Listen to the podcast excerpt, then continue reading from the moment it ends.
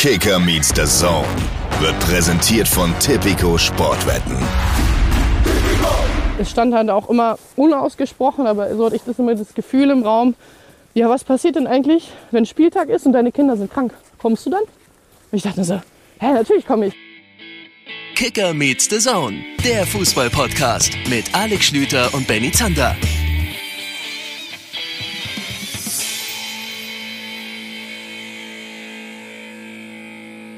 Liebe Leute, herzlich willkommen. Hier ist der Podcast, der verdammt glücklich ist, dass es bei uns keinen VR gibt, denn dann würde das Ding hier jede Woche wieder eingesammelt werden. Schön, dass ihr mit dabei seid. Mein Name ist Alex Schlüter und das ist mein ganz guter Kompagnon, Benjamin Sander. Ganz gut. Oder, oder übrigens, wie, wie, wie ein äh, erboster Bayern-Fan auf Twitter am Wochenende gesagt hat, der Hodenkobold. Du kannst jetzt überlegen, ob du mich in Zukunft vielleicht auch einfach den Hodenkobold nennst. Sehr kreativ, wie ich finde, diese Beleidigung. Grüße gehen raus an ihn. Ich finde, du solltest so kreativ sein, dass du das als neuen, wie heißt das, Twitter-Handle, als neues Twitter-Handle äh, Tonkobold. Da werde ich aber wahrscheinlich gesperrt und eventuell finden das auch die Chefs, die von mir erwarten, professionell zu sein, nicht ganz so gut. Weiß ich nicht. Ich glaube nicht, dass Elon Musk das Wort Hodenkobold als Beleidigung kennt. Na gut. Äh, Schlimmmann, du siehst heute fresh aus. Das wollte ich dir gerade schon sagen. Wir haben ja schon vor fünf Minuten uns zusammengeschaltet, bevor wir hier angefangen haben mit der Aufzeichnung. Irgendwie siehst du fresh aus und ich kann es mir eigentlich nicht erklären. Nee, ich kann es mir auch nicht erklären, äh, denn rate mal, wie lange meine Heimreise gestern aus Berlin-Köpenick nach Hamburg gedauert hat. Ich sag mal so viel, normale, normale Fahrzeit zwei Stunden und ich habe es geschafft in sechs Stunden zwanzig. Aber ich Moment war mal. um halb drei zu Hause. Moment mal. Bist du etwa Bahn gefahren? Ja, natürlich. Ach, schön, Ja, Mann. Wir sitzen wobei- da alle, im, wir sitzen da alle, ich hätte fast gesagt im gleichen Boot, aber wir sitzen alle in der gleichen Bahn. Ja, naja, wobei man muss halt ehrlich sagen, ich glaube, da kann die Bahn halt mal so gar nichts für. Denn wenn sich ein Mensch auf den, äh, vor den Zug wirft, dann Oh, äh, okay. kannst du halt Pech haben. Ja. Dann ziehe ich alles, dann ziehe ich alles Gelächter Ja. und so weiter äh, wieder zurück. Herzlich willkommen zur letzten Folge Kicker Meets the Zone vor der Länderspielpause.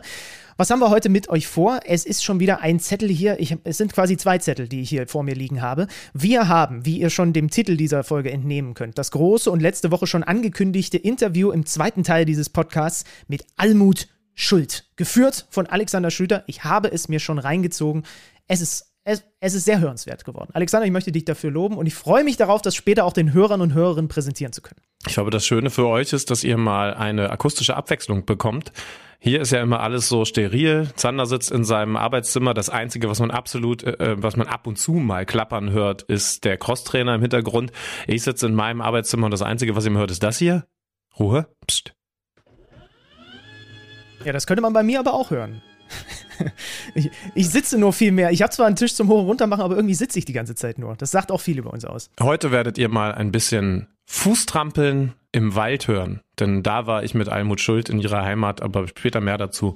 Es war ein äh, krasser Bundesligaspieltag, muss ich ehrlich sagen. Also äh, wir sitzen dann oft am Montag oder schon Sonntagabend. Ich hatte ein paar Stunden im Zug und schreiben so unsere Notizen runter. Was müssen wir thematisieren? Worüber wollen wir sprechen? Und ich sag dir ganz ehrlich, ich weiß im Moment noch nicht, wie wir das alles unterbekommen sollen. Das Gute ist, das wissen wir eigentlich nie montags. Wir haben dazu, dass wir das auch noch, dass wir das natürlich sportlich analysieren, dieses Bundesliga-Wochenende, dann auch noch einen kleinen Schlenker vor, und zwar beim Thema Hertha BSC und dem neuen Investor. Da werden wir mit Steffen Rohr vom Kicker drüber sprechen. Da gibt es ja durchaus auch das ein oder andere, vorsichtig formuliert, Fragezeichen. Und ganz hinten raus wollen wir eigentlich auch noch über den DFB-Kader sprechen. Also es ist eine Menge los. Ich würde sagen, wir fangen an, Schübenmann, mit dem, ja, mit dem größten Thema, was dieser Spieltag so mit sich gebracht hat, nämlich der FC Bayern München verliert und wir haben einen neuen Tabellenführer und wirklich einen Meisterschaftskampf, der mündet nach der Länderspielpause im Topspiel Dortmund gegen die Bayern 1 gegen 2. Ja, und warum? Weil die Bayern 1 zu 2 in Leverkusen verlieren, weil die Bayern ein echt schlechtes Saisonspiel machen, weil Leverkusen als Gegner einen richtigen Lauf hat und mir zumindest auch mal wieder vor Augen geführt hat, was da eigentlich für ein Potenzial in der Truppe steckt. Und weil es zum Glück einen absoluten Gewinner des Spieltags gegeben hat, nämlich den VAR, der diese man muss es ja mal ehrlich sagen, ne? Tabellenführung von Borussia Dortmund erst möglich gemacht hat. Das klingt jetzt unfair, aber das Gegenteil wäre unfair gewesen, denn alles, was da passiert ist, war nicht nur zugunsten des VR, sondern zugunsten des Fußballs, weil es ansonsten einfach eine verpfiffene, oh, das ist jetzt ein hartes Wort, ne? Eine verpfiffene Partie gewesen wäre. Tobias Stieler war der Schiedsrichter und am Ende der glücklichste Mann überhaupt äh, über diese Erfindung VAR. Er hat gesagt, es war sein Lebensretter, glaube ich, war das Zitat, ne? weil er halt zweimal eine Schwalbe von Adli erkannt hat, die zweimal nach Ansicht der Bilder keine Schwalbe gewesen ist. Es waren zwei komische Szenen, werden wir gleich drüber sprechen, die auch wirklich ein bisschen seltsam ausgesehen haben, auch für, für mich als in dem Fall einfach nur Fernsehzuschauer. Aber zweimal war der VAR zur Stelle und hat nicht auf der Linie geklärt, sondern auf den Punkt gezeigt. Und äh, also das habe ich tatsächlich noch nie gehabt, dass du im Grunde genommen zweimal einen Schiedsrichter hast, der zu einem Spieler hingeht, auch noch der gleiche Spieler und zweimal auf Schwalbe entschieden hatte, zweimal gelb gezeigt hat und jedes Mal die gelbe Karte wieder zurücknimmt und stattdessen auf den Punkt zeigt. Das ist tatsächlich dann äh, irgendwie äh, mal auch was Positives in, äh, an diesem Spieltag gewesen. Lass uns auf die Aufstellung bei den Leverkusenern gucken, die besonders interessant war, weil Robert Andrich nach dem Mittagsschlaf, hat er verraten, eine Nachricht bekommen hat von Xabi Alonso mit, der, mit dem Inhalt, du spielst heute Libero. Sie haben mit Dreierkette gespielt und der dritte Mann, also der zentrale Mann zwischen Kosunu und Tapsoba war Robert Andrich. Kickernote 2,0 schon in der ersten Halbzeit sehr auffällig gewesen. Was hat Marvin Schwebe am vergangenen Montag noch gesagt? Ausges aussterbende, ausgestorbene Fußballbegriffe. Der Libero? Nee, er ist eben noch da. Zumindest beim Spanier Xabi Alonso.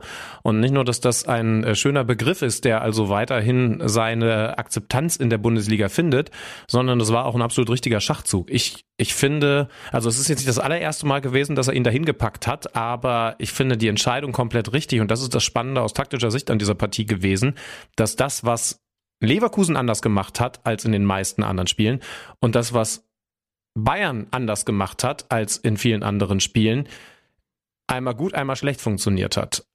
Diese Leverkusener Aufstellung mit Andrich zusätzlich, also als eigentlichen defensiven Mittelfeldspieler hinten reinzugehen, hat insofern gefruchtet, dass sich Xabi Alonso natürlich das angeguckt hat, was Julian Nagelsmann in den letzten Wochen ganz besonders viel gemacht hat. Und das war mal ganz einfach ausgedrückt und runtergebrochen. Möglichst viele Leute mit hohem Risiko auf die letzte Reihe packen. Also da möglichst überladen. Es gab Spiele, da hat der Gegner mit Viererkette agiert und Bayern war fast konsequent mit fünf Leuten da. PSG ist, glaube ich, ein Beispiel gewesen, wenn ich es richtig im Kopf habe. Ähm, gegen Dreierketten dann vier, beziehungsweise im, im, im krassesten Fall, wenn sie hinten reingehen, sogar mit sechs Leuten auf die letzte Kette gehen. Immer mit diesen hohen Jokern, wie er sie nennt. Und äh, das kannst du natürlich besser verteidigen, wenn du einen zusätzlichen Mann auf dieser letzten Reihe hast. Das ist jetzt erstmal eine leichte Mathematik, muss dann auch entsprechend umgesetzt werden. Und ich finde, es hat deswegen in der Umsetzung gut funktioniert, weil Leverkusen aus dieser stabilen Defensive heraus zwei Sachen hinbekommen hat. Erstens, Andrich als sehr guter Aufbauspieler. Julian Nagelsmann hat auch nach der Partie bei uns am Mikro gesagt, der hat alleine so in den letzten 10, 15 Minuten der ersten Halbzeit so viele Pässe freier Fuß auf diese Zehner-Ebene gespielt und, und damit immer wieder für Probleme gesorgt, dass er als fehlender Mann im Mittelfeld, denn irgendwo muss ja einer weniger sein, wenn du hinten einen mehr hinpackst, nicht aufgefallen ist. Vor allen Dingen eben auch, weil da ganz schnell überspielt wurde. Also genug Leute hinten haben, um die Bayern-Angriffe abzufangen und dann schnell nach vorne kommen. Das hat sehr, sehr gut funktioniert. Und warum habe ich gesagt, dass es bei Bayern nicht gut funktioniert hat? Die haben angefangen mit einer Dreier- beziehungsweise, und sonst sagt man das bei den Bayern nicht, wirklich oft Fünferkette. Sehr, sehr tiefstehenden Außenverteidigern. Cancelo auf rechts war so ein bisschen die Personalüberraschung und Davis auf links. Aber mit all dem Respekt, den sie vor den offensiven Außen von Leverkusen hatten, das ja auch zu Recht, haben sie dann so tief gestanden, dass der Zugriff völlig gefehlt hat. Und was war das Problem? Im Aufbau haben sie trotzdem mit dem Risiko hohe Joker gerade Davis gespielt. Und die Leverkusener sind trotzdem nach Ballgewinn regelmäßig über die Außen durchgebrochen, mit Pässen in die Tiefe auf einen der im Moment fünf besten Spieler der Liga, nämlich Jeremy Frompong, der äh, also so, so dermaßen das Duell gewonnen hat auf seiner Außenbahn, dass man sagen muss, eigentlich war Leverkusen schon die bessere Mannschaft, als sie noch in Rückstand lagen. Ist definitiv so. Also der andere Schachzug ist aufgegangen. Ich möchte nochmal herausheben, über den werden wir eh gleich reden.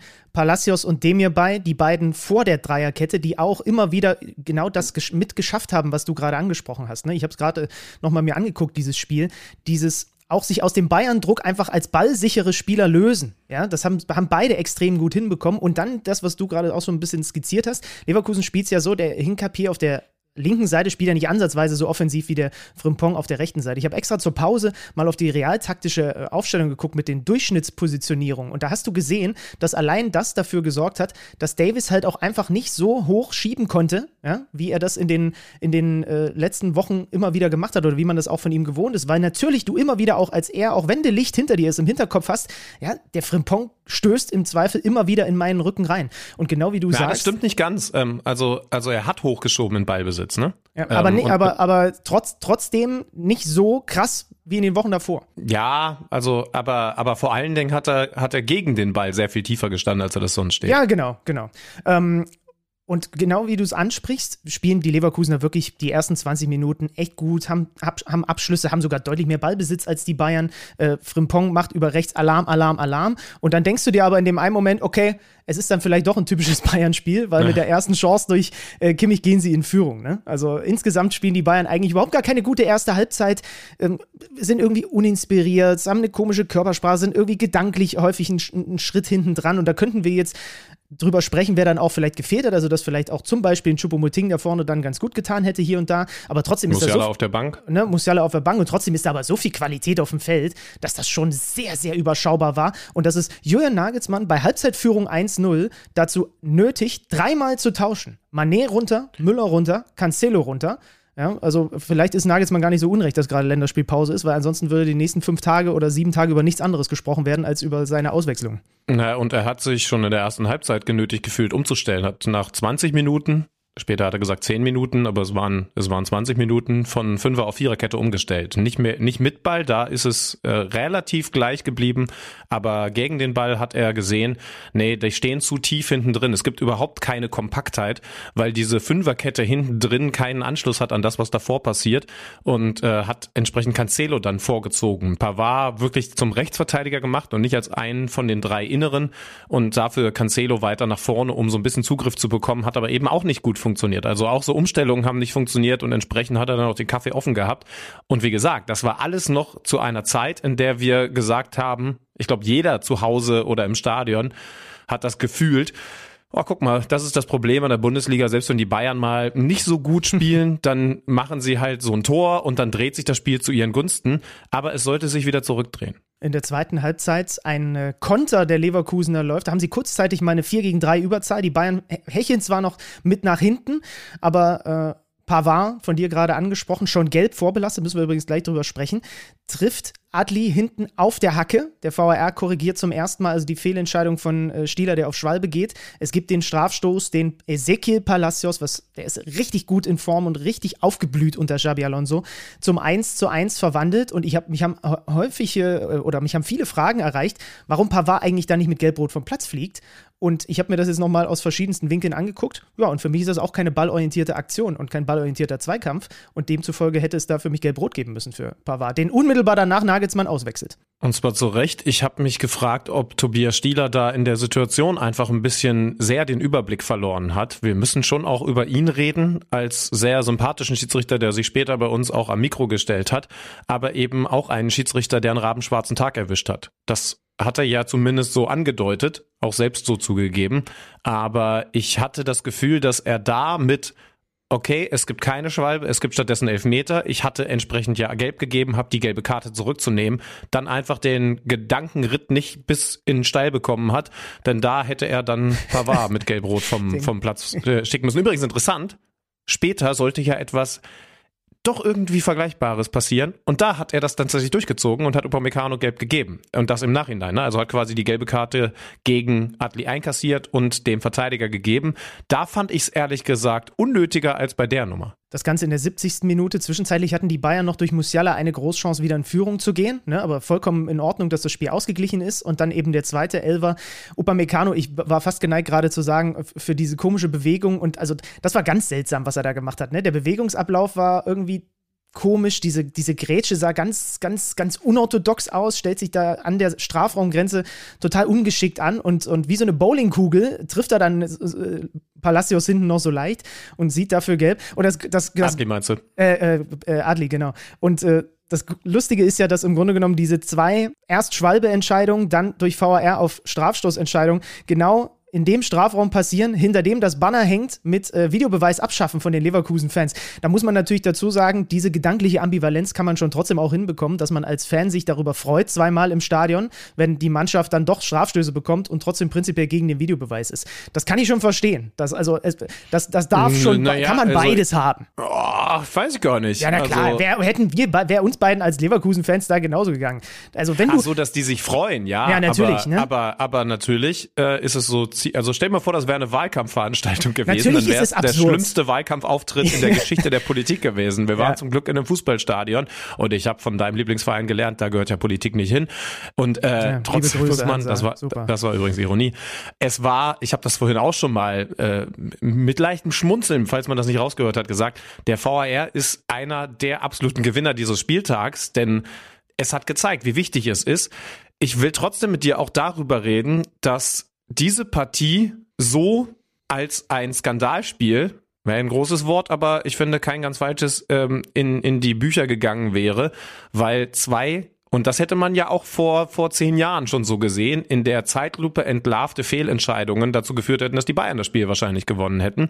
Beim, und das, äh, das bewerte gerne mal, beim ersten finde ich es sehr komisch, dass er das nicht, obwohl er eine gute Position hat, sieht, Tobias Stieler. Beim zweiten muss ich ehrlich sagen, da hat er eine ähnliche Position, gar nicht so leicht, weil es ein Ballgewinn von Leverkusen ist. Übrigens schaut mal auf äh, Tapsoba, der macht den entscheidenden Weg und überlädt diese linke Seite, weil er sich vorne mit für einen Tiefenlauf entscheidet und darum Upamecano nicht 100% eins gegen eins, bevor es zu dieser Grätsche kommt, gegen Adli gehen kann, weil es da auf einmal eine Überzahl gibt. Und äh, diese Position zentral, die erreicht er eigentlich mit einem, ich weiß nicht, ob es den Schiri-Fachbegriff Begriff gibt, mit, mit einem kurzen Blick, aber ich finde auch die Kameraperspektive, die am ehesten dem Blick von Tobias Stieler gleicht, nämlich hinter dem Leverkusener Tor, die verrät das komplette Gegenteil. Dass es eher aussieht, oh, komischer Sturz von Adli.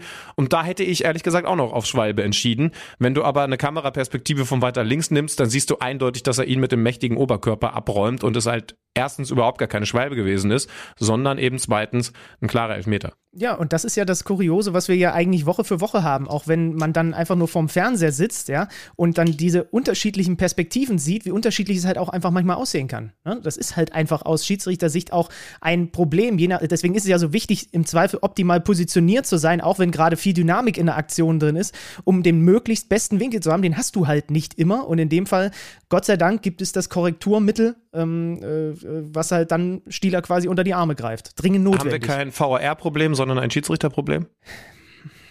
Was die Entscheidungsqualität auf dem Feld angeht, haben wir in dieser Saison ein Schiedsrichterproblem. Das hat selbst der Schiri-Boss Lutz Fröhlich, der VAR-Chef Drees, das haben sie auch schon so gesagt. Sie müssen an die Verbesserung der Entscheidungsqualität auf dem Feld wieder ran. Wobei ich eine Sache sagen muss, ich habe natürlich keinen Vergleich zu Vor-VAR-Saisons im Sinne von, ist das jetzt einfach etwas, was uns durch VAR-Korrekturen auch mehr auffällt?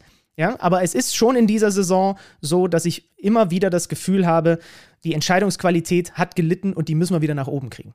Gibt es noch was zum Spielerischen zu sagen? Julian Nagelsmann hat dann später nochmal ins Risiko umgestellt, die Wechsellaste angesprochen, er hat hinten Mann gegen Mann verteidigt, es hat alles nichts gebracht. Er hat dann gesagt, wir haben heute viel zu viel alleine gemacht. Also alleine gepresst, alleine freigelaufen, damit meint er eben, dass es Genau. nicht Gegenbewegungen und all das gegeben hat, sondern ich versuche mal kurz mich von meinem Gegenspieler zu lösen, hoch funktioniert nicht, jetzt versuchst du das doch vielleicht nachher mal. Ähm, und das ist das, was dieses Spiel der Bayern am besten beschreibt, zu einem schwierigen Zeitpunkt. Denn du hast es vorhin schon gesagt, jetzt steht das absolute Topspiel an nach der Länderspielpause gegen Borussia Dortmund und die sind im Moment besser in Form. Deutlich besser. 6-1 am Ende gegen den ersten FC Köln. Ähm, eine Machtdemonstration gerade in der ersten Halbzeit. Erste 15 Minuten passiert zumindest, was Abschlüsse angeht, nicht viel. Und dann zünden die Dortmunder, bei denen Dahut nach Monaten mal wieder in der Startelf steht und Marius Wolf für die Nationalmannschaft nominiert ist, ähm, zünden wirklich ein Offensivfeuerwerk. 15. Minute, Rafael Guerrero wieder auf einer dieser Achterpositionen aufgestellt, initiiert über Wolf von rechts. Tolle Vorarbeit von Mal mit dem Beinschuss gegen Chabot. Und äh, Guerrero macht das 1 zu 0. Er legt dann noch zwei Torvorlagen nach. Es scheint jetzt seine neue Stammposition zu sein, gerade auch in Abwesenheit von äh, Julian Brandt. Fünf Ja. Torbeteiligungen in den letzten zwei Spielen. Und die Frage ist, Schlüpenmann, Vertrag läuft ja auch aus, sollte das seine Stammposition über Sommer hinaus bei Dortmund sein, weil er da eventuell zu einem der besten Bundesligaspieler avancieren könnte? Weil wir Ja, so häufig darüber ne, darüber gesprochen haben, Linksverteidiger, mh, hm, da gibt es auch ein paar Fallstricke bei ihm. Das ist eine Position, die ihm, die ihm ganz gut steht im Moment. Ich würde dir trotzdem noch widersprechen, dass er da jetzt Stammspieler ist, denn Emre Can kann im Moment nicht mitwirken, der ist normal auf der 6 gesetzt. Es war ja eine ziemlich offensive Aufstellung, wenn man überlegt, dass Dahut die 6 bekleidet hat und Bellingham und Guerrero davor, hat aber eben optimal funktioniert, also mit Risiko aufgestellt und Risiko wurde belohnt. Normalerweise war ja zuletzt die Aufstellung Can auf der 6, Özcan gegen gute Gegner als zusätzliche Sicherung und Bellingham. Jetzt hast du dazu auch die Variante Brand gehabt gegen, gegen ähm, ich sag jetzt mal, tiefer stehende Gegner, wo eben klarer war, jetzt hast du mehr Ballbesitz. Der war nicht dabei, Chan war nicht dabei und Özcan war, Özcan auch, nicht war auch nicht mit dabei. Ja. Wo willst du denn Guerrero hinpacken? Ist das der neue Özcan? Könnte schon werden, ne? Also, dass die, dass die Aufstellung jetzt zum Beispiel, wenn alle wieder fit sein sollten gegen die Bayern, heißt Emre Can auf der 6, den, also du kannst nicht mit der Hut gegen die Bayern spielen, da brauchen wir, glaube ich, nicht lange drüber reden. Bellingham wird gesetzt sein. Und dann ist die Frage, macht's Guerrero, den ich auch überragend fand in den letzten beiden Spielen, oder ist das immer noch zu offensiv, also dass der Typ, der auf Linksverteidiger oft zu offensiv ist, selbst auf der Achterposition dann zu offensiv ist gegen die Bayern? Ja, das äh, wird genau die Frage sein, die Edin Terzic jetzt äh, einige Tage hat, sich damit zu beschäftigen. Ja. Ich bin sehr Mer gespannt, wofür mal, er sich entscheidet. Ja, also da, da könnt ihr dann schon eine Stunde vor Anpfiff, ist ja ein, ist ja ein 18.30-Spiel, wenn ich es richtig im Kopf habe, ist glaube ich der 1. April, ne? Eine Stunde vor Anpfiff wird schon diese ganz erst, die erste ganz spannende Frage bei Borussia Dortmund beantwortet sein, wenn denn wirklich alle wieder fit sein sollten. Ich weiß gar nicht, ich glaube, äh, sind, sind auch nur leichte Verletzungen beziehungsweise Erkrankungen bei den anderen Mittelfeldspielern, bis natürlich auf Julian Brandt. Ähm, ich fand Guerrero überragend, ich fand aber eben auch Malen so gut, äh, wie ich ihn vielleicht noch nie gesehen habe. Es muss auf jeden Fall lange her sein, dass er ein Spiel gemacht hat, bei dem ich glaube, ein Fußballfan oder auch nur ein ganz normaler TV-Zuschauer, der Borussia Dortmund bislang noch nicht gesehen hätte, gesagt hätte, ach, der Typ da auf äh, rechts außen, das ist offensichtlich der Unterschiedsspieler bei denen. Und dann ja. hätte man ihm erklären müssen, sollte er mal sein, aber war er bislang nicht er hat sich so viel zugetraut, hat diese Wahnsinnsbewegungen gemacht und äh, ja nicht nur damit seine Tore gemacht, sondern hat auch noch ein, zwei großartige äh, Chancen eingeleitet mit individueller Klasse, dass man sich tatsächlich am Kopf kratzt und kratzt und fragt, also ich sag mal positiv, was kann das noch Tolles werden und negativ, warum hat der das eigentlich so lange versteckt? Ich bin noch nicht bereit, von meiner äh, Conclusio, die ich hier an dieser Stelle schon mal getroffen habe, abzurücken, dass äh, das Kapitel Malen bei Dortmund auf lange Sicht kein erfolgreiches sein wird. Irgendwie hatte ich da ja schon mal einen Haken dran gemacht. Jetzt ist es ein Spiel gegen auch wirklich dann in diversen Situationen überforderte Kölner gewesen. Aber äh, Guerrero ist jetzt schon wieder Stammspieler für dich, oder was? Ja, da waren es immerhin zwei Spiele. Und bei dem muss man dazu sagen, also ja, ich, ich also, also als Malen noch nicht das Dortmunder Trikot getragen hat, habe ich den auch häufig echt gefeiert, ja, für, für das, was der da teilweise gemacht hat. Bei Guerrero ist es so, dass wir ja uns beide auch seit Jahren schon einig sind, was das für ein geiler Offensivspieler ist. So, und dass einfach nur auf der Position, auf der er bislang gespielt hat, halt einfach ein paar Dinge ihm da reingegrätscht sind in die, in die eigene Bewertung.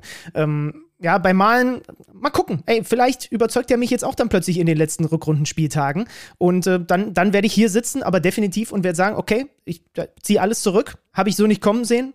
Respekt. Äh, Doppelpack von Alea sollte man noch erwähnen. Reus, der getroffen hat, wie gesagt, Guerrero nicht nur mit einem Tor, sondern mit zwei Vorlagen. Malen selber mit einem Tor, dann Selke, immerhin vor der Halbzeitpause mal mit einem Stürmertor für den FC. Das ist nur das vierte Tor bislang in der Rückrunde vom ersten FC Köln. Und in der zweiten Halbzeit eben das zweite Tor von Alea zu diesem Doppelpack und nochmal Reus. Und Dortmund ist das Nonplusultra bislang in dieser Rückrunde. Es fehlen nur noch neun Punkte, dann haben sie genauso viele wie in der Hinrunde. Und äh, es sind ja noch deutlich mehr Spiele. Also es ist schon krass. 24 zu 6 Tore.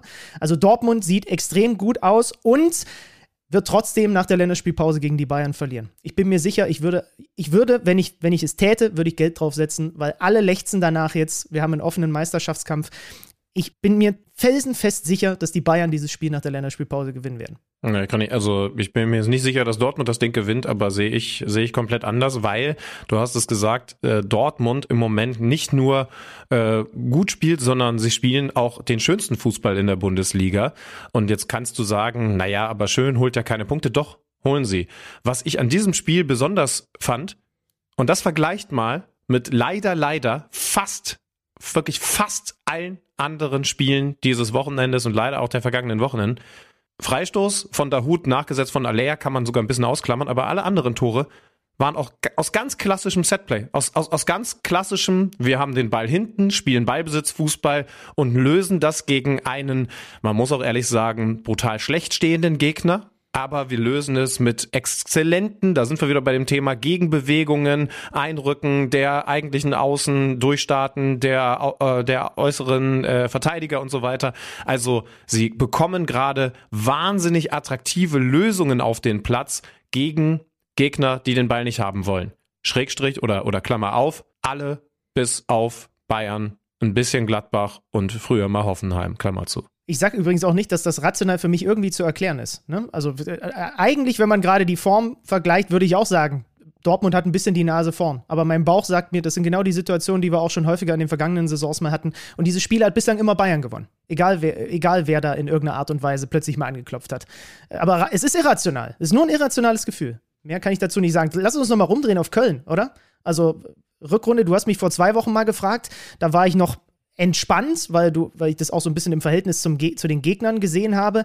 Jetzt hast du das formstärkste Team, da kannst du auch mal mit 1-6 vom Platz gehen und trotzdem ähm, ist jetzt gerade so ein bisschen die Frage, wo, wo, wo schlägt das Pendel gerade bei den Kölnern hin aus? Also Steffen Baumgart war in den Interviews, Pressekonferenzen und allem nach dem Spiel natürlich komplett, komplett drauf, sage ich jetzt einfach mal, ja. Also ich kann es gar nicht anders Nach formulieren. Wort hast du gesucht. Ja, ähm, Zitat, ich muss jetzt Lösungen finden. Er hat aber auch gesagt, in den letzten Wochen war mehr drin, als rausgekommen ist. Ja? Ähm, und sag du mir mal dein aktuelles Gefühl, was den FC angeht. Ich schieße eine Sache noch mit rein, weil wir letzte Woche auch Marvin Schwebe hatten.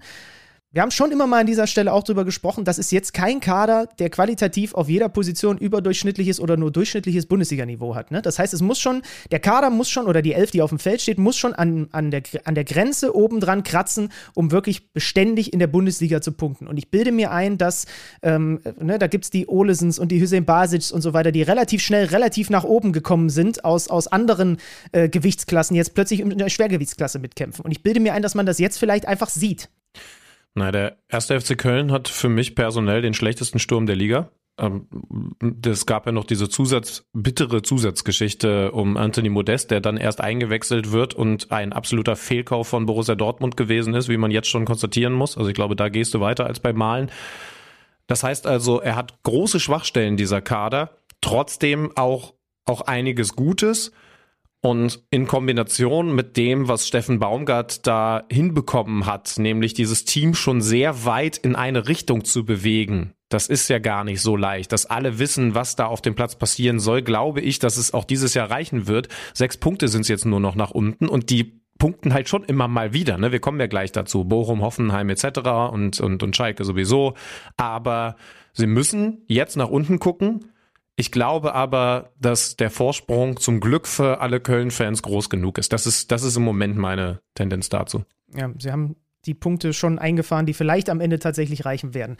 Springen wir mal zu dem Spiel, was du hattest. Du warst gestern in der alten Försterei, an der alten Försterei. Union gewinnt gegen Eintracht Frankfurt 2 zu 0. Wenn wir gerade schon bei, Kel bei Köln über Krise gesprochen haben, bei der Eintracht, obwohl die in ganz anderen Sphären immer noch in der Bundesliga unterwegs sind, fühlt sich auch ein bisschen kriselig gerade an, gerade wenn ich Oliver Glasner nach dem Spiel äh, an deinem Mikro zugehört habe. ja. Und äh, äh, gebt euch zusätzlich gerne mal die vier Minuten Pressekonferenz nach dem Spiel. Mit da einem Satz antworten. also wenn es denn mal Sätze gewesen sind. Ne? Also ähm, das ist ein Oliver Glasner, den ich so auch nicht kannte. Ich hatte jetzt um das Spiel herum mich natürlich viel mit den aktuellen Themen der Frankfurter beschäftigt, konnte, konnte auch viel mit den Leuten äh, sprechen und hatte deswegen schon so ein bisschen das Gefühl, dass es auch beim Frankfurter Kader gegensätzlich zu dem, was ich jetzt über Köln gesagt habe, eine klare Schwachstelle gibt, nämlich die Abwehr. Und, Und wir glaube, haben es hier gesagt, Schüttmann. Wir haben es hier an dieser Stelle zu Saisonbeginn immer mal, du hast es erwähnt, ich habe es erwähnt, das ist mein größtes Fragezeichen. Ich hätte nur nicht gedacht, dass der, dass, dass der Trainer das an, an einem Mikrofon so deutlich anspricht, dass die Abwehr qualitativ nicht gut genug ist. Ja, und viel deutlicher kann es nicht werden als bei dieser Partie, die durch den ganz einfachen Fußball von Union Berlin bestimmt ist. Es war ja eine Situation, die vergleichbar gewesen ist beide Mannschaften ja eigentlich in der Saison, Frankfurt ein bisschen schlechter gestartet, aber dann gut unterwegs gewesen, in Europa tolle Geschichten geschrieben. Dann scheiden sie beide aus, haben vorher schon eine Durststrecke auch in der Liga gehabt. Und jetzt ist eben die Frage, wer findet wieder zurück zum eigenen Spiel, das sich schon unterschiedlich definiert. Bei Frankfurt muss die Leichtigkeit mit dabei sein, mit den Götzes, Lindströms, auch wenn der jetzt leider länger nicht dabei ist. Und bei Union Berlin ist es, na klar, die Basics, der Kampf, das klare Spiel, nach vorne, hoch, rein. Und das ist auch genau das gewesen, wovor Oliver Glasner vor der Partie Respekt gehabt hat. Sie haben eben da hinten bei Frankfurt nicht die schnellsten Verteidiger, sie haben nicht die Kopfballstärksten Verteidiger, nicht die Zweikampfstärksten Verteidiger. Und da hast du schon das Problem, da sollten eigentlich drei Merkmale einer guten Verteidigung sein. Also was hast du dann noch Gutes, wenn das nicht da ist? Er bringt Smolcic extra in die zentrale Abwehrposition, weil das der Kopfballstärkste Verteidiger gewesen ist. Auch das hat er vor der Partie ganz deutlich gesagt. Du spielst eine ordentliche erste Halbzeit, vielleicht sogar mehr als ordentlich, weil der Matchplan der Frankfurter gut aufgegangen ist, machst die Dinge aber eben nicht. Es gab durchaus gute Chancen, gerade Kolomouani mit drei Kopfbällen. Davon ist normalerweise einer drin. Äh, Kamada hat noch ein großes Ding. Renault hält's gut. Okay. Aber was dann in der zweiten Halbzeit passiert, ist aus Frankfurter Sicht eine Katastrophe. Denn es ist nicht so, dass Union auf einmal in einen Rausch kommt, wie das schon mal passiert ist an der alten Fürsterei, sondern sie machen einfach zwei Tore die jeder so prognostizieren würde, wenn er sich auf dem Tippschein anschaut, Union spielt gegen Frankfurt und äh, der Fußballgott hat mir schon mal gespoilert, es wird für Union laufen. Standardtor, Rani Kedira drückt das Ding über die Linie, sein erstes Pflichtspieltor für Union Berlin und dieses zweite Tor hat Oliver Glasner, ihr könnt es ja nochmal nachhören bei uns äh, am Mikro, noch mehr aufgeregt, denn das war eigentlich gar nichts. Du darfst in der Fußball-Bundesliga auf diese Art und Weise kein Gegentor kassieren. Langer Schlag vom Keeper auf Behrens eingewechselt, der geht in das Kopfballduell und holt sich dann seinen eigenen zweiten Ball, weil Smolcic zu viel Risiko geht, ein komplett schlechtes Timing hat. Und dann muss man sogar dazu sagen, bisschen unglücklich Figur von Trapp, der wird aus relativ spitzen Winkel getunnelt. Das hat den so auf die Palme gebracht, wie ich es auch nicht erwartet habe. Und ich glaube, wir müssen es, wenn du noch was zum Spiel sagen willst, dann, dann grätsch gerne jetzt rein, weil ich glaube, wir müssen es einmal kurz größer drehen. Da kommt jetzt ein richtiges Problem auf die Verantwortlichen der SGE zu. Denn das, was Oliver Glasner da jetzt mehr als nur angedeutet hat, spricht er im Endeffekt eine ganz klare Sprache. Oliver Glasners Vertrag läuft noch ein gutes Jahr und es stellt sich schon lange nicht mehr die Frage, ob Oliver Glasner groß genug ist für die Frankfurter Eintracht. Er hat eine Wahnsinnsarbeit in Linz mit einem kleinen Verein hinter sich. Er hat eine richtig tolle Arbeit in Wolfsburg geleistet, hat sie auch in die Champions League geführt, holt jetzt in der ersten Saison sogar einen Europapokal mit Frankfurt. Die Frage ist jetzt, und das muss sich in den nächsten Monaten klären, ist Frankfurt groß genug für Oliver Glasner? Mhm. Und da ist dann auch ein Markus, Grösch, Markus Krösche gefragt, kann er die entsprechenden Personalien auf diese Schwachstellen, auf diese Position, vor allen Dingen in der Verteidigung packen? Wie viele Leute verlassen den Verein? Wie können die ersetzt werden? Und dann wird Oliver Glasner entscheiden, das ist immer noch die Größe, die ich für meine berufliche Karriere brauche, denn er wird andere Optionen haben. Und das ist, glaube ich, erst, also für die, für die Kurzfristigkeit und auch den mittelfristig langen Weg von Eintracht Frankfurt die entscheidende Frage, die es zu beantworten gilt. Was hat er gesagt? Qualität kann man nicht trainieren, glaube ich, ne? Das war so, das war so eine dieser knallharten Aussagen und das unterstreicht Aber dann. Du, du kannst sie einkaufen, ne? Ja. Genau, ja, ja, ja. 16 Standardgegentore zum Beispiel. Also genau wie du es gesagt hast, wie die Tore fallen, das ist natürlich, ist brutal. Ähm, Lass uns in den Abstiegskampf springen, würde ich sagen. Da gab es ja nun wirklich auch genug an diesem Spieltag zu besprechen. Zum Beispiel die Punkte 4, 5 und 6 von Bochum aus den letzten beiden Spielen, die mit einem richtig guten Gefühl in die Länderspielpause gehen. Das war ihnen vor der WM-Pause auch schon gelungen. Die schlagen RB mit 1-0 und wenn wir beim Thema sind, Trainer ärgern sich über vorher angesprochene Dinge, die dann von der Verteidigung nicht umgesetzt werden, dann reden wir über lange Einwürfe von Bochum, vor denen Marco Rose RB gewarnt hat. Antwi Ajay ist nämlich nur, nicht nur schnell, sondern kann das Ding auch richtig da vorne reinschleudern in den 16er. Und ähm, Hoffmann verlängert, Timo Werner lässt Asano in seinem Rücken komplett einfach weglaufen. Den hält Blaswig noch und dann ist natürlich Masovic da. Natürlich trifft er auch zum vierten Mal in dieser Rückrunde, weil er wieder genau da steht. Und bei den Eintracht haben wir gerade gesagt, 16 Gegentore aus Standards. Bei RB ist es jetzt das 15. Gegentor. Dann haben die Bochumer hinten raus noch einen starken Manuel Riemann. Ja, es kam dann nochmal ein Powerplay von RB, aber Riemann jetzt mit zwei richtig guten Spielen nach äh, seinem Bock da im Derby gegen Schalke. So, und Bochum mit einem Big Point im Abstiegskampf und RB Leipzig spielt eine bislang in der der Liga echt enttäuschende Rückrunde. Also sind dann auch noch abgefiedelt worden in der Champions League. Ja, das ist irgendwie eine komische Phase von den Leipzigern. Ja, erinnere dich an die Statistiken, die es über mehrere Wochen auch bei uns im Programm gegeben hat, dass seit Marco Rose da ist, Leipzig die beste Mannschaft der Bundesliga ist. Ich habe sie mir lange nicht angeschaut, aber ich tippe mal schwer darauf, diese Statistik ist so nicht mehr zu halten. Rückrunde Denn, 13 Punkte aus 8 Spielen. Und sie müssen im Moment Mannschaften wie Dortmund und Bayern eh, aber jetzt nach diesem Wochenende auch Union Berlin, auch Freiburg und äh, ziehen lassen und, und sogar eher gucken, was passiert dahinter noch mit Frankfurt, Wolfsburg und eben vor allen Dingen Leverkusen, die da wahrscheinlich gerade die formstärkste Mannschaft sind. Also Bochum, einer der Gewinner an äh, diesem Wochenende im Abstiegskampf. Es gibt, ja, was fangen wir bei Augsburg Schalke mit diesem 1-1 an? Also durch diesen späten Treffer von, von den Schalkern durch Bülter per, per Elfmeter bleiben sie ungeschlagen. Nimmt man, glaube ich, auch mit, oder? Aus Schalker Sicht. Also ja, äh, äh, also sie bekommen nach langer, langer Zeit mal wieder ein Gegentor, an dem Ralf Fährmann ganz gut Aktien hat. Erst wird sein Abschluss ja. abgefangen und dann sieht er auch bei dem Schuss Richtung kurze Ecke nicht gut aus. Aber Schalke ja, ich wollte schon fast sagen, dreht es wieder, aber, aber kriegt zumindest das Momentum gekippt. Natürlich auch bedingt durch die rote Karte, die es dann relativ direkt danach gegeben hat. Äh, hohes Bein gegen Kraus, der danach auch echt wie ein, wie ein gut durchgeprügelter Boxer ausgesehen hat. Überhaupt gar keine Frage, dass er da vom Feld verwiesen werden muss. Und so kippt die ganze Nummer. Am Ende ist Schalke sogar näher dran am 2 zu 1 Auswärtssieg, was untypisch gewesen wäre, weil Augsburg ja eigentlich so heimstark und so auswärts schwach ist in den letzten Wochen. Ähm, ich glaube, Kraus und vor allen Dingen der FC Augsburg sind noch mit einem blauen Auge davon gekommen und für Schalke hält diese, diese Phase an und das ist, glaube ich, gar nicht so unwichtig, weil man eben jetzt in der Länderspielpause weiterhin das Gefühl hat, uns geht's doch gut.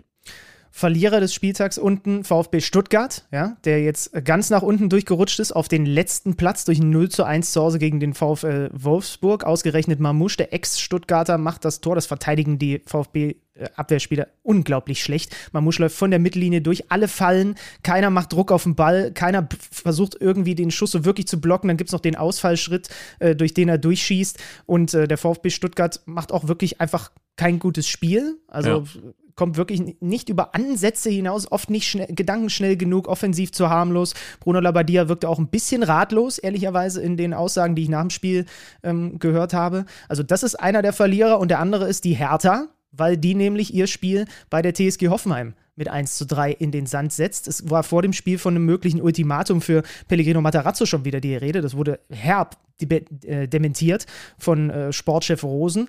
Und die TSG fährt endlich unter Matarazzo den ersten Sieg ein. 3 zu 1, Kramaric wieder in der Startelf. Das zahlt sich direkt aus, weil der macht zwei Elfmeter-Tore. Ähm, Bebu setzt dann noch kurz nach Wiederanpfiff das 3-0 oben drauf. Dann gab es noch eine rote Karte, aber die Hertha kam nur noch durch Jovetic ganz hinten raus zum 1 zu 3. Ist letzter in der Auswärtstabelle. Zitat Sandro Schwarz, man kann verlieren, aber so nicht. Auch äh, Jerome, äh, äh, Kevin Prinz Boateng hat ins gleiche Horn geblasen nach dem Spiel mit ein paar Aussagen. Also die Hertha und äh, Stuttgart sind die klaren klaren Verlierer im Abstiegskampf. Ähm, und, da, und, und Schalke durch den einen Punkt, ja, okay, die haben eine andere Ausgangslage, ne? Finde ich. Die kamen von ganz unten. Ach ja, total, ja. Äh, Hoffenheim muss man natürlich noch als Gewinner erwähnen, die genau. vor, vor zwei Wochen eben auch noch ganz anders, nämlich ganz unten drin gestanden haben. Und jetzt hat sich das alles wieder so gedreht. Ich bin mir sicher, es wird sich auch noch ein paar Mal drehen in den nächsten Wochen. Das ist das Tolle da unten im Abstiegskampf, auch wenn sich das für jeden, der dann gerade mal so richtig auf den Sack bekommen hat, auch ganz schlimm anfühlt. Aber wir werden uns das interessiert anschauen. Bei Hertha hast du schon gesagt, da ist auf dem Platz auf jeden Fall viel an Thema da. Und jetzt ich bin gespannt, welchen Eindruck ihr jetzt in den nächsten zehn Minuten gewinnen werdet. Ja, auch noch ein neues Gefühl. Ich weiß aber gar nicht einzuordnen, ob das ein sehr positives oder ein äh, redundantes ist. Wir werden es zusammen mit Steffen Rohr vom äh, Kicker ergründen, denn es gibt ja wieder ein bisschen Kohle. Ich weiß aber eben nicht, ob das so eine richtig gute Sache ist. Wir fragen nach.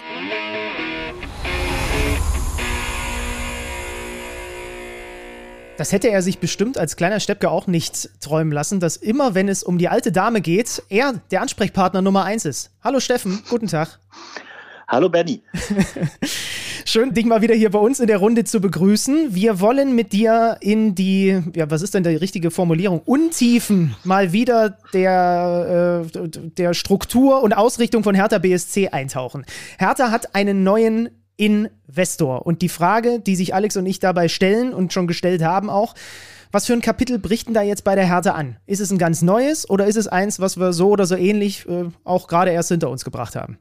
Ich denke schon, es wird ein neues Kapitel. Das fängt schon damit an, dass wir eine Partnerschaft erleben werden, mutmaßlich, wenn die Vorzeichen nicht täuschen, die äh, schon atmosphärisch kommunikativ eine andere sein wird als die äh, Vorgängerpartnerschaft mit Lars Windhorst, ähm, der Vorgängerinvestor mit seiner Tenor äh, Holding bei Hertha BSC. Das war eine Beziehung, die eigentlich nie diesen Namen verdient hat, weil sich beide Seiten erkennbar äh, nicht gut getan haben, weil es da eine unterschiedliche Erwartungshaltung gab, weil es an ein aneinander vorbeireden und auch Handeln gab, ähm, weil sich Windhorst auf ein Vertragswerk äh, eingelassen hat, das ihm selber ganz, ganz wenig Spielraum, eigentlich keinen Spielraum gelassen hat er nur das Geld gegeben hat und davon jede Menge mit 374 Millionen äh, Euro und äh, zusehen durfte, musste, wie dieses Geld ähm, ja ohne jeden sportlichen Effekt äh, verbrannt wurde. Ähm, wenn man jetzt den Auftritt erlebt hat von Triple Seven bei der Präsentation in Berlin vor einer Woche, da war Josh Wonder ähm, auf dem Podium. Da war auch seine Entourage äh, im Hintergrund um äh, Johannes Spors, den, den Sportdirektor von Triple Seven. Das ist ein ganz anderes Setting, das ist ein ganz anderer Auftritt. Ähm, das ist eine Partnerschaft auf Augenhöhe, so sagt es Hertha. Ähm, wir kommen sicherlich gleich dann auch noch so ein bisschen in die, in die Details. Es ist mit Sicherheit aber auch eine Partnerschaft, in der der neue Partner deutlich mehr mitreden wird, als es Windhorst getan hat in den Jahren äh, mit, äh, mit Tenor. Insofern äh, bricht in jedem Fall ein neues Kapitel an und man muss auch sagen, es war natürlich eine Geschichte, die für Hertha BSC zu dem Zeitpunkt im Grunde alternativlos war. Äh, die finanziellen Parameter waren äh, ja desaströs. Hertha brauchte frisches Geld. Äh, Mitte März äh, war die äh, Einreichung der Lizenzierungsunterlagen fällig und äh, der Einstieg von Triple Seven hat Hertha äh, in dem Fall mal eben die Kurve kriegen lassen, zumindest für den Moment. Okay, jetzt hat die Geschichte mit Lars Windhorst für das, was da jetzt Neues kommt, nicht ganz viel Fallhöhe aufgebaut, würde ich mal vorsichtig sagen. Aber wenn der Hertha-Fan jetzt ein romantischer Fußballfan, und das sollte er in der Regel sein, ist und da vielleicht äh, geneigt ist zu sagen, ach guck mal, jetzt haben wir wieder die Kohle und können uns die ganzen tollen Fußballer, die ich doch gerne im Hertha-Trikot sehen würde, leisten, muss man den dann trotzdem darin, daran erinnern, dass es ein Businessprojekt ist, also da dann doch natürlich ähnlich wie mit Lars Windhorst, nur im besten Sinne ein besseres Businessprojekt? Definitiv. Also die marschieren ja, ähm, Triple Seven marschiert ja nicht als Samariter ein, sondern die wollen natürlich Geld verdienen. Das wollen sie mit allen ihren Fußballclubs. Hertha ist jetzt Nummer sieben im Portfolio und das, was man hört, ähm, ja, wird nicht, wird nicht der letzte Club sein, den sich Triple Seven geangelt hat. Es gibt gerade im Bereich äh, Premier League wohl weitere, ähm, ja, weitere Bemühungen um einen neuen Club. Ähm, es gibt wohl auch Bemühungen um frisches Geld für die Football Group. Ähm, ja, es ist mit Sicherheit ein Businessprojekt, ganz klar. Ähm, Triple Seven wird, wird äh, ja, mitreden bei Personalentscheidungen, wird mitreden bei strategischen Dingen. Das hat im Januar schon begonnen, als die Verträge noch gar nicht unter Dach und Fach waren in der Wintertransferperiode, als dann, also im Speziellen nach der Trennung von Freddy Bobic, äh, dem damaligen ähm, Geschäftsführer Sport, drei Tage vor äh, Transferende, ähm, ja, Triple Seven dann verstärkt, äh, zumindest mal im Hintergrund auf den Plan trat in Person von Johannes Spors und da die Drähte zwischen Spors und dem äh, damals neu installierten Hertha-Sportdirektor Benjamin Weber eben, eben, wirklich rund um die Uhr im Grunde geglüht haben. Ähm, also das wird, ähm, das ist eine Businessgeschichte, um, um auf diese, ähm, auf dieses Invest ähm, zurückzukommen, Alex. 100 Millionen äh, werden fließen 100 Millionen äh, wird Triple Seven pumpen in diesen Verein in mehreren Tranchen. Ein Teil davon, man spricht von ungefähr einem Drittel, knapp einem Drittel, äh, wurde direkt bei Vertragsabschluss zur Verfügung gestellt, um eben, sag mal, die aktuellen Hürden zu nehmen Richtung Lizenzierung etc. Diese 100 Millionen äh, werden dazu genutzt werden, die Eigenkapitalquote wieder ins Plus zu führen. Die war Ende des letzten Kalenderjahres dann tatsächlich negativ bei minus 15 Millionen. Da werden Verbindlichkeiten abgebaut. Da wird das laufende Minus abgefedert. Im laufenden Geschäftsjahr rechnet Hertha auch wieder mit einem ja, Minus von in Summe 64, 65 Millionen Euro. Also dieses Geld wird überall hinfließen, nur nicht in Beine. So viel ist klar. Das ist auch klar besprochen äh, zwischen den beiden, zwischen den beiden Seiten. Ähm, insofern, also wenn ja, wenn man sportlich vorankommen will, wenn es denn neue Spieler geben soll, so teure wird es nicht mehr geben wie vor zwei, drei Jahren, aber neue Spieler, dann wird vermutlich äh, ja, neues Geld auch oder weiteres Geld fließen müssen. 100 Millionen sind es jetzt, aber ähm, möglicherweise auch ein Ausbau dieser finanziellen Unterstützung habe ich in einem Kicker-Artikel von einem gewissen Steffen Rohr gelesen, kann ich euch ans Herz legen, da könnt ihr euch noch mal ein bisschen tiefer einlesen auf kicker.de und man hört eben auch davon, du hast es gerade schon einmal angedeutet, dass ein Finanzpartner gesucht wird, ziemlich aktiv von Triple Seven. Was, was bedeutet denn das für Finanzleihen wie mich konkret? Was soll der dann machen? Soll der Triple Seven unterstützen? Soll der direkt beim Projekt Hertha unterstützen? Was passiert da? Genau, also es gibt äh, oder es gab am Freitag einen Bericht von, von Bloomberg, dem ähm, ja der Wirtschafts- und Finanznachrichtenagentur, die ja, ja ein sehr gutes Standing hat, auch sehr gut vernetzt ist. Und die Kollegen von Bloomberg haben berichtet, dass Triple äh, Seven aktuell in Gesprächen mit mehreren potenziellen Finanzpartnern ist, ähm, unter anderem äh, auch äh, eben auf der Insel ähm, mit, den, mit den Eigentümern von, von Newcastle United, das ist der saudi-arabische Staatsfonds, ähm, in Gesprächen sein soll, in, Sondier in Sondierungsgesprächen. Da geht's äh, ja, es geht äh, um frisches Geld für Triple Seven. Ähm, Triple Seven will, ich habe es gerade erwähnt, sein Clubportfolio äh, auf Strecke ausbauen, möglicherweise auch das Investment bei Hertha erweitern.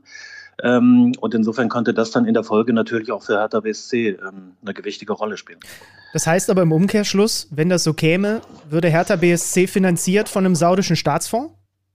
Wenn es denn da zu einem Vertragsabschluss käme, würde das im Umkehrschluss genau das bedeuten und das würde natürlich diesen abgeschlossenen Deal ähm, zwischen Hertha und Triple Seven auch nochmal äh, auf eine neue Stufe heben in der Bewertung. Vermutlich auch in der Bewertung durch die DFL, die diesen ganzen Anbahnungsprozess äh, zwischen Triple Seven und Hertha ja begleitet hat und auch von Hertha, äh, wie kolportiert wird, immer wieder eben auch ähm, informiert wurde. Ähm, insofern wäre das dann eine Stufe, ähm, ja, die dem Ganzen eine neue Dimension geben würde. Man muss dazu eben auch sagen, Hertha hätte äh, die Anteile von Lars Windhorst selber zurückkaufen können. Es gab diese Matching-Right-Klausel. Wenn man jetzt weiß ähm, oder man hört, dass Windhorst ungefähr nur noch ein Drittel ähm, des Geldes erlöst hat, ähm, von der Summe, die er damals selber investiert hat, für diese äh, seinerzeit 64,7 Prozent Anteile an der Hertha äh, KGAA, dann ähm, ja, weiß man, welches Minusgeschäft der Mann gemacht hat. Und äh, Hertha hatte oder ja, hat, hatte im Vertrag mit Windhorst ein Vetorecht in Sachen Weiterverkauf. Da war unter anderem festgeschrieben, dass Hertha eben jederzeit dann auch Nein sagen kann, wenn der neue Partner eben einen ja, ethisch fragwürdigen Hintergrund hat, sei es äh, Firma, sei es, äh, ja, sei es Staaten wie Russland, eben auch Saudi-Arabien etc. pp. Und wenn das jetzt halt ähm, diese Geschichte jetzt tatsächlich ähm, ja, Fahrt aufnimmt und dann Richtung Vollendung geht, dann ähm,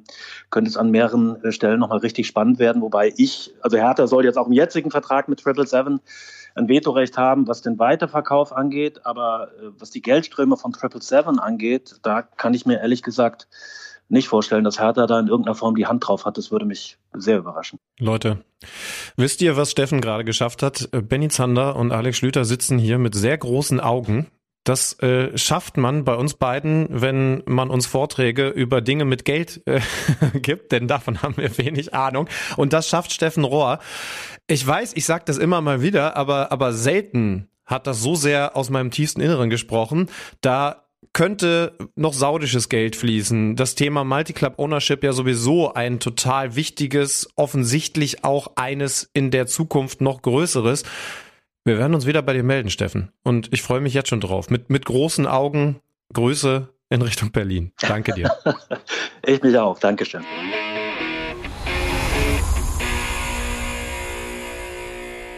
Frage in die Runde. Was heißt Big City Club auf Arabisch? Ich habe also ich habe viele Antworten bekommen, aber es haben sich auch noch zusätzliche Fragen aufgetan. Finde ich gut. Kurz mal das Horrorszenario skizziert, ja? Also im Zweifel ist Hertha in Zukunft mit saudi-arabischem Geld finanziert und schiebt sich Spieler mit Standard Lüttich und dem FC Genua hin und her. Ja. Haben wir eigentlich die Nummer von Johannes Spors noch? Hier schon Gast gewesen. Die ja. habe ich noch irgendwo rumliegen, ja? Eventuell müssten wir auch mal wieder in Genua durchklingeln. Hei, hei, hei, Meine Güte. Ja. Ja, Multi-Club Ownership wirklich ein, ein, spannendes Thema. Aber ey, es tun sich in dieser Folge so viele Themen auf. Wir müssen einfach wieder fleißig mitschreiben und äh, auf das, was da so in den nächsten Wochen kommt, vertrösten. äh, Mainz, Freiburg, glaube ich, können wir vor, kurz halten. Und dann äh, haben wir ja auch noch eine Mannschaft zu besprechen, bei der wir eigentlich, nee, sogar zwei Mannschaften, bei denen wir eigentlich gesagt haben, wir müssen da mal intensiver drüber sprechen. Also, ja, ist gut, dass die Saison noch ein paar Spieltage hat. Mainz-Freiburg 1-1. Ritz Doan trifft nach einem äh, Missverständnis zwischen Fernandes und Zentner in der Mainzer Defensive. Der spitzelt sich den Ball da vorbei und legt ihn äh, rein. Aber ganz, ganz hinten raus haben die Mainzer noch den Ausgleich parat durch Karim Onisivo. Der ist unterm Strich alles andere als unverdient und trotzdem äh, hat Bo Svensson nach der Partie gesagt, wir müssen kritisch mit den letzten beiden Spielen umgehen. Wie wir in der zweiten Halbzeit gespielt haben, ist weit, weit weg von unseren Ansprüchen. Dafür immerhin gegen Freiburg einen Punkt mitzunehmen, ist ja dann auch auch, also hätte schlechter laufen können, sagen wir mal so, wenn schon die Leistung nicht stimmt. Und dann eben das andere Unentschieden noch, das war der Auftakt in diesen Spieltag, ein 2 zu 2 zwischen Borussia Mönchengladbach und dem SV Werder Bremen. Was ist von, was bei dir hängen geblieben von diesem Spiel? Tyram trifft wieder? Hab, äh, äh, ja, also ich habe vorhin mal gesagt, Borussia Dortmund hat mich beeindruckt, weil es fünf Tore Vielleicht habe ich mich bei einem vertan, aber ich, ich meine tatsächlich fünf Tore aus klassischen Ballbesitzphasen erzielt. Guckt euch diese vier Tore an, alles Umschalttore. Ich will's ja nicht verteufeln, aber das spricht schon an einem Freitagabend für das, was die Bundesliga im Moment ich sag, es ist leider ein bisschen zu viel und deswegen leider ausmacht. Aber hey, da waren noch schöne Aktionen dabei, natürlich vor allen Dingen auf Bremer Seite, weil die beiden Jungs da vorne drin Spaß machen. Tyram, der erst in der ersten Halbzeit große Chancen liegen lässt, ähm, der dann in der 48. Minute endlich aus Gladbacher Sicht knatzt, äh, platzt bei ihm da der Knoten, wird wunderbar äh, bedient von Jonas Hofmann per Hacke und macht das 1 zu 0. Gab übrigens eine Umstellung bei äh, den Gladbachern, das fand ich ganz interessant.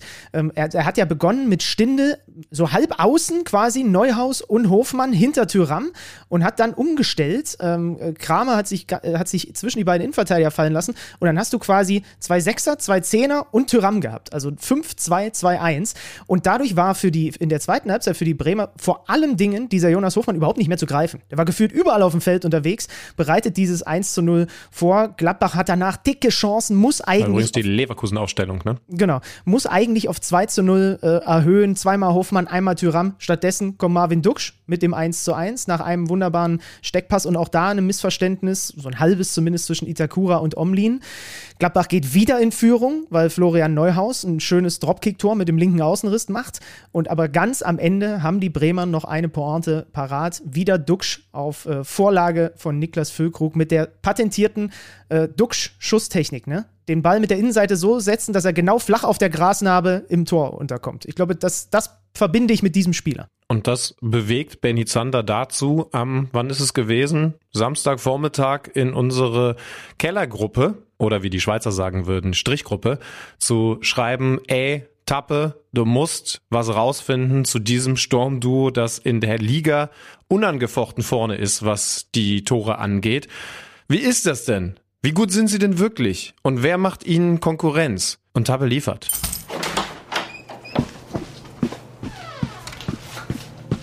Neues aus dem Datenkeller. Präsentiert von Tipico Sportwetten. Durch den ersten Doppelpack von Marvin Duksch in der Bundesliga kommen die Bremer Stürmer Duksch und Füllkrug nun gemeinsam auf 23 Saisontore. Kein anderes Sturmduo in der Liga erzielte mehr Tore. Insgesamt waren die beiden an sage und schreibe 69 Prozent aller Werder-Tore in dieser Bundesliga-Saison direkt beteiligt. Die beiden Stürmer funktionieren aber nicht nur als einzelne Torjäger, sondern gerade im Zusammenspiel sind die selbsternannten hässlichen Vögel herausragend. 37 Torschussvorlagen gaben sich die beiden in dieser Spielzeit. Auch das ist, und zwar mit sehr, sehr, sehr deutlichem Abstand, klarer Liga-Bestwert. Das zweitbeste Duo in dieser Kategorie sind die Leverkusener Frimpong und Diaby, die sich in Anführungsstrichen nur 19 Torschüsse gegenseitig auflegten. Aber auch im internationalen Vergleich sind die Bremer eine Klasse für sich. Kein anderes Spielerpaar bereitete sich in den Top 5 Ligen in dieser Saison mehr Torschüsse gegenseitig auf als die Bremer. Heißt, sogar Lionel Messi und Kylian Mbappé kommen nur auf 36 gegenseitige Torschussvorlagen. Besonders Nationalspieler Niklas Füllkrug profitiert dabei in dieser Saison vom starken Zusammenspiel der Bremer Sturmspitze und kommt auf 15 Saisontore. Der Veteraner ist damit auf dem besten Weg, die entstandene Torjägerlücke in der Bundesliga nach dem Abgang von Erling Haaland und auch Robert Lewandowski zu füllen. Auch Tipico sieht Füllkrug mittlerweile mit einer 2,2er Quote als den klaren Topfavoriten auf den Titel des Torschützenkönigs in dieser Bundesliga-Saison an. Ab 18 Jahren erlaubt nach Whitelist. Es besteht Suchtrisiko. Hilfe unter buwei.de. Neues aus dem Datenkeller. Präsentiert von Tipico Sportwetten. Was für Zahlen. Früher, Schildmann, hatten wir in der Bundesliga gefühlt nur Sturmdos. Elber Janker, ähm, äh, Klasnic Ayrton, äh, Koller Amoroso. Ich bin jetzt irgendwie in den 90ern so oder Anfang der 2000er gerade so hängen geblieben. Aber früher war das, der, war, war das das Ding in der Bundesliga, zwei Stürmer zu haben. Du hast natürlich Graffite und Jeko vergessen, ohne Stimmt, dass das ja. äh, Freddy jetzt nochmal genannt hat, aber ich meine, das ist das Sturmduo mit den meisten Toren, wobei Lewandowski und irgendwer in seiner 41-Tore-Saison wahrscheinlich auch, aber, aber die Frage ist eben, wer zählt da noch als Stürmer? Das ist ja jetzt auch schon interessant. Gibt's halt einfach weniger, ne? So ein Zweiersturm, der sich dann die Dinge auch noch gegenseitig auflegt, äh, hat auch was Nostalgisches für mich. Irgendwie schade. Ist, kommt man da wieder hin zurück? Die Systeme da vorne sind eigentlich so klar auf drei Stürmer oder eben einen Stürmer, je nachdem, wie man es interpretiert, ausgerichtet. Mainz hat mal so ein bisschen Onisivo und Johnny Burkhardt äh, so, so eine Duo-Geschichte gemacht, die sich auch gut ergänzt haben. Äh, Union Berlin spielt klar mit zwei Stürmern, auch wenn die immer mal variieren. Jetzt wieder Jordan und Becker, die die meisten Spiele, würde ich erstmal prognostiziert, zusammen gemacht haben. Aber dann hört's halt auch schon auf, ne? Das Wort, was es wirklich schön beschreibt, ist schade. Ne? Wir haben noch äh, Demirovic Berisha. Das ist noch bei Augsburg ein äh, klassischeres äh, Zweisturm-Duo. Aber früher, wie gesagt, war das äh, Gang und Gäbe. Wollen wir vom Sturm zwischen die Pfosten springen? Würde ich dir nicht empfehlen, aber, aber zum Glück hast du die Karriere ja auch nie eingeschlagen. Ganz im Gegensatz zu der Frau, die ihr jetzt hören werdet. Mein Zug wurde übrigens dann gestern umgeleitet äh, und ich, ich glaube, ich war dann noch einmal nah dran an ihrer Heimat. Dieses Gespräch hat schon vor ein paar Tagen stattgefunden. Gestern konnte ich mich dann noch mal an das, was wir da besprochen haben, erinnern. Ich habe schon gesagt, beim ganz angenehmen Waldspaziergang, das werdet ihr gleich als akustischen Kontrast zum sterilen Aufnahmemoment hier auch erfahren. Und es waren wirklich mal andere Themen. Also die, die Frage zum Beispiel, Warum ist es denn eigentlich ein großes Thema, dass Almut Schuld als Mutti weiterhin Fußballprofi ist und wenn ein Thomas Müller, ein Toni Kroos, ein Jo Kimmich teilweise ja in frühem Alter Väter werden, steht nicht mal zur Diskussion, dass sie ihre Karriere unterbrechen. Und ist das eigentlich richtig so und muss sich da was verändern? Und warum gibt es das, was Almut Schuld gemacht hat, nämlich ein Kind, beziehungsweise, weil sie Zwillinge bekommen hat, sogar Kinder zu bekommen und dann weiterzumachen? Warum gibt es das so selten in den Profikarrieren von Frauen? Das kann ja irgendwie nicht richtig sein. 66 Länderspiele, HSV Wolfsburg in den USA gespielt und jetzt zu hören mit Alex Schlüter im Wald. Viel Spaß.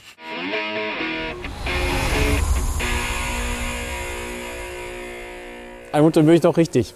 Das Männlein im Walde, hier bist du genau richtig. Ja, ich hatte schon Sorgen. Ich habe gedacht, oh nein, ich habe vergessen, Brotkrumen auszuwerfen.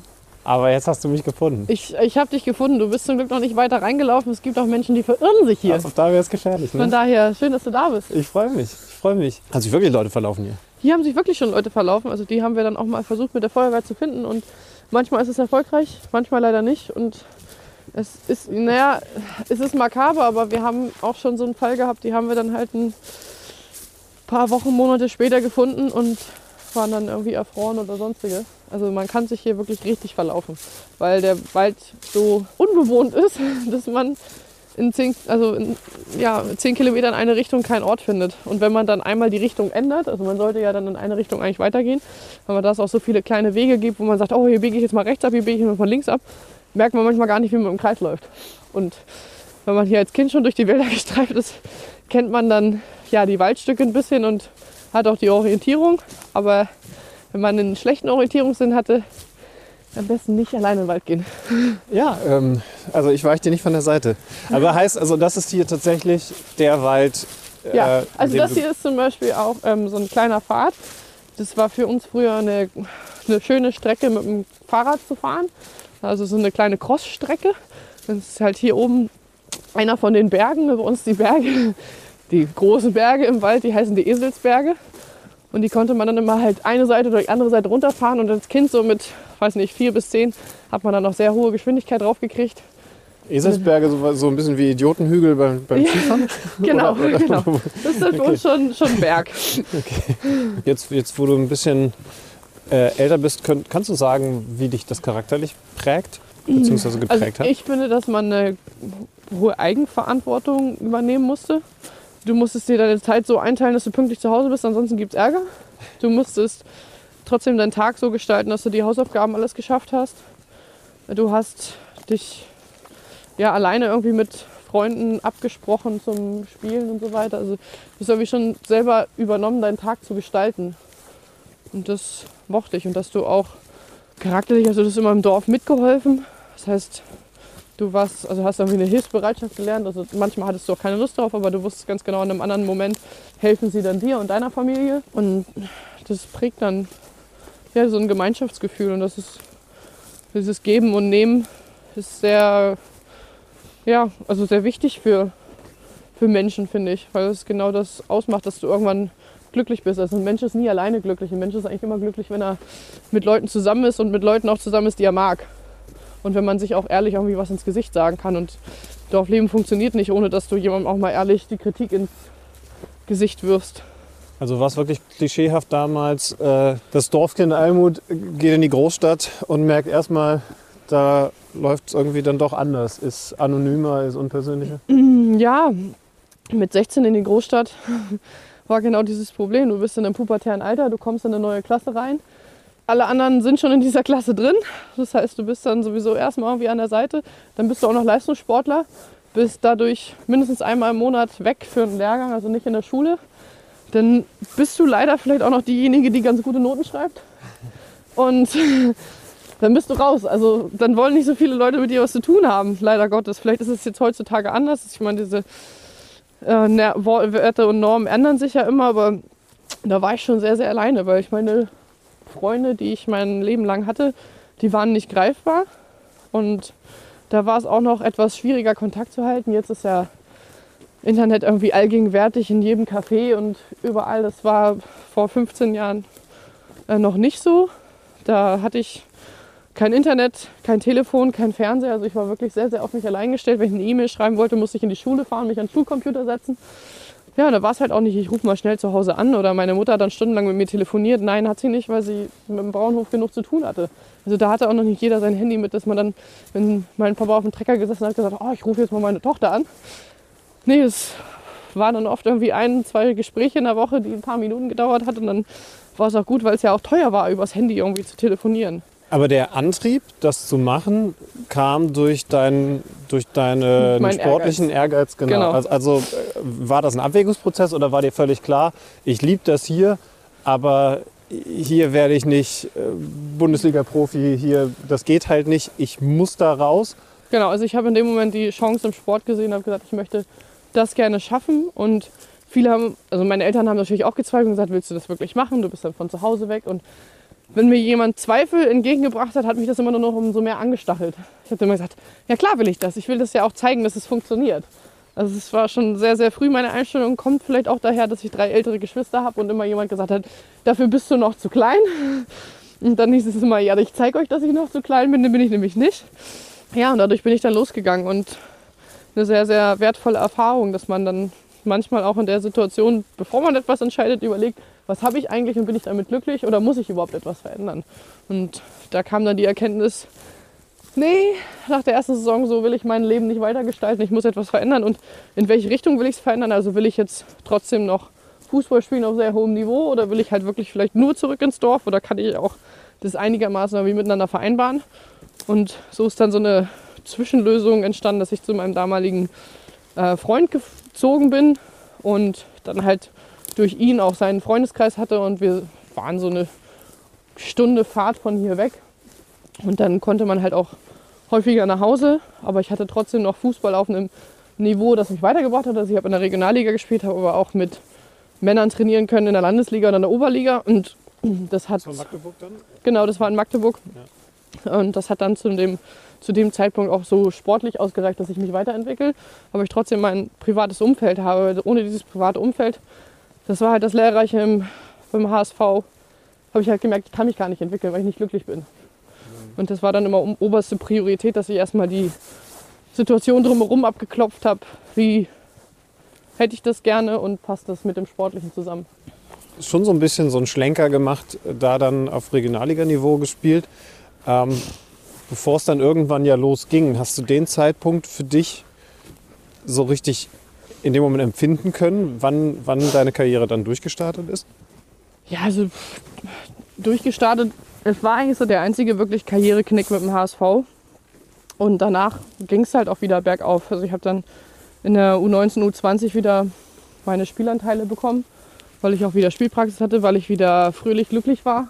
Und äh, dann ging es immer, ja, natürlich in Richtung Frauennationalmannschaft. Also da hatte man das noch nicht so ganz im Blick. Es war eher so 2010, als halt auch die U20 WM in Deutschland war und ich die gespielt habe.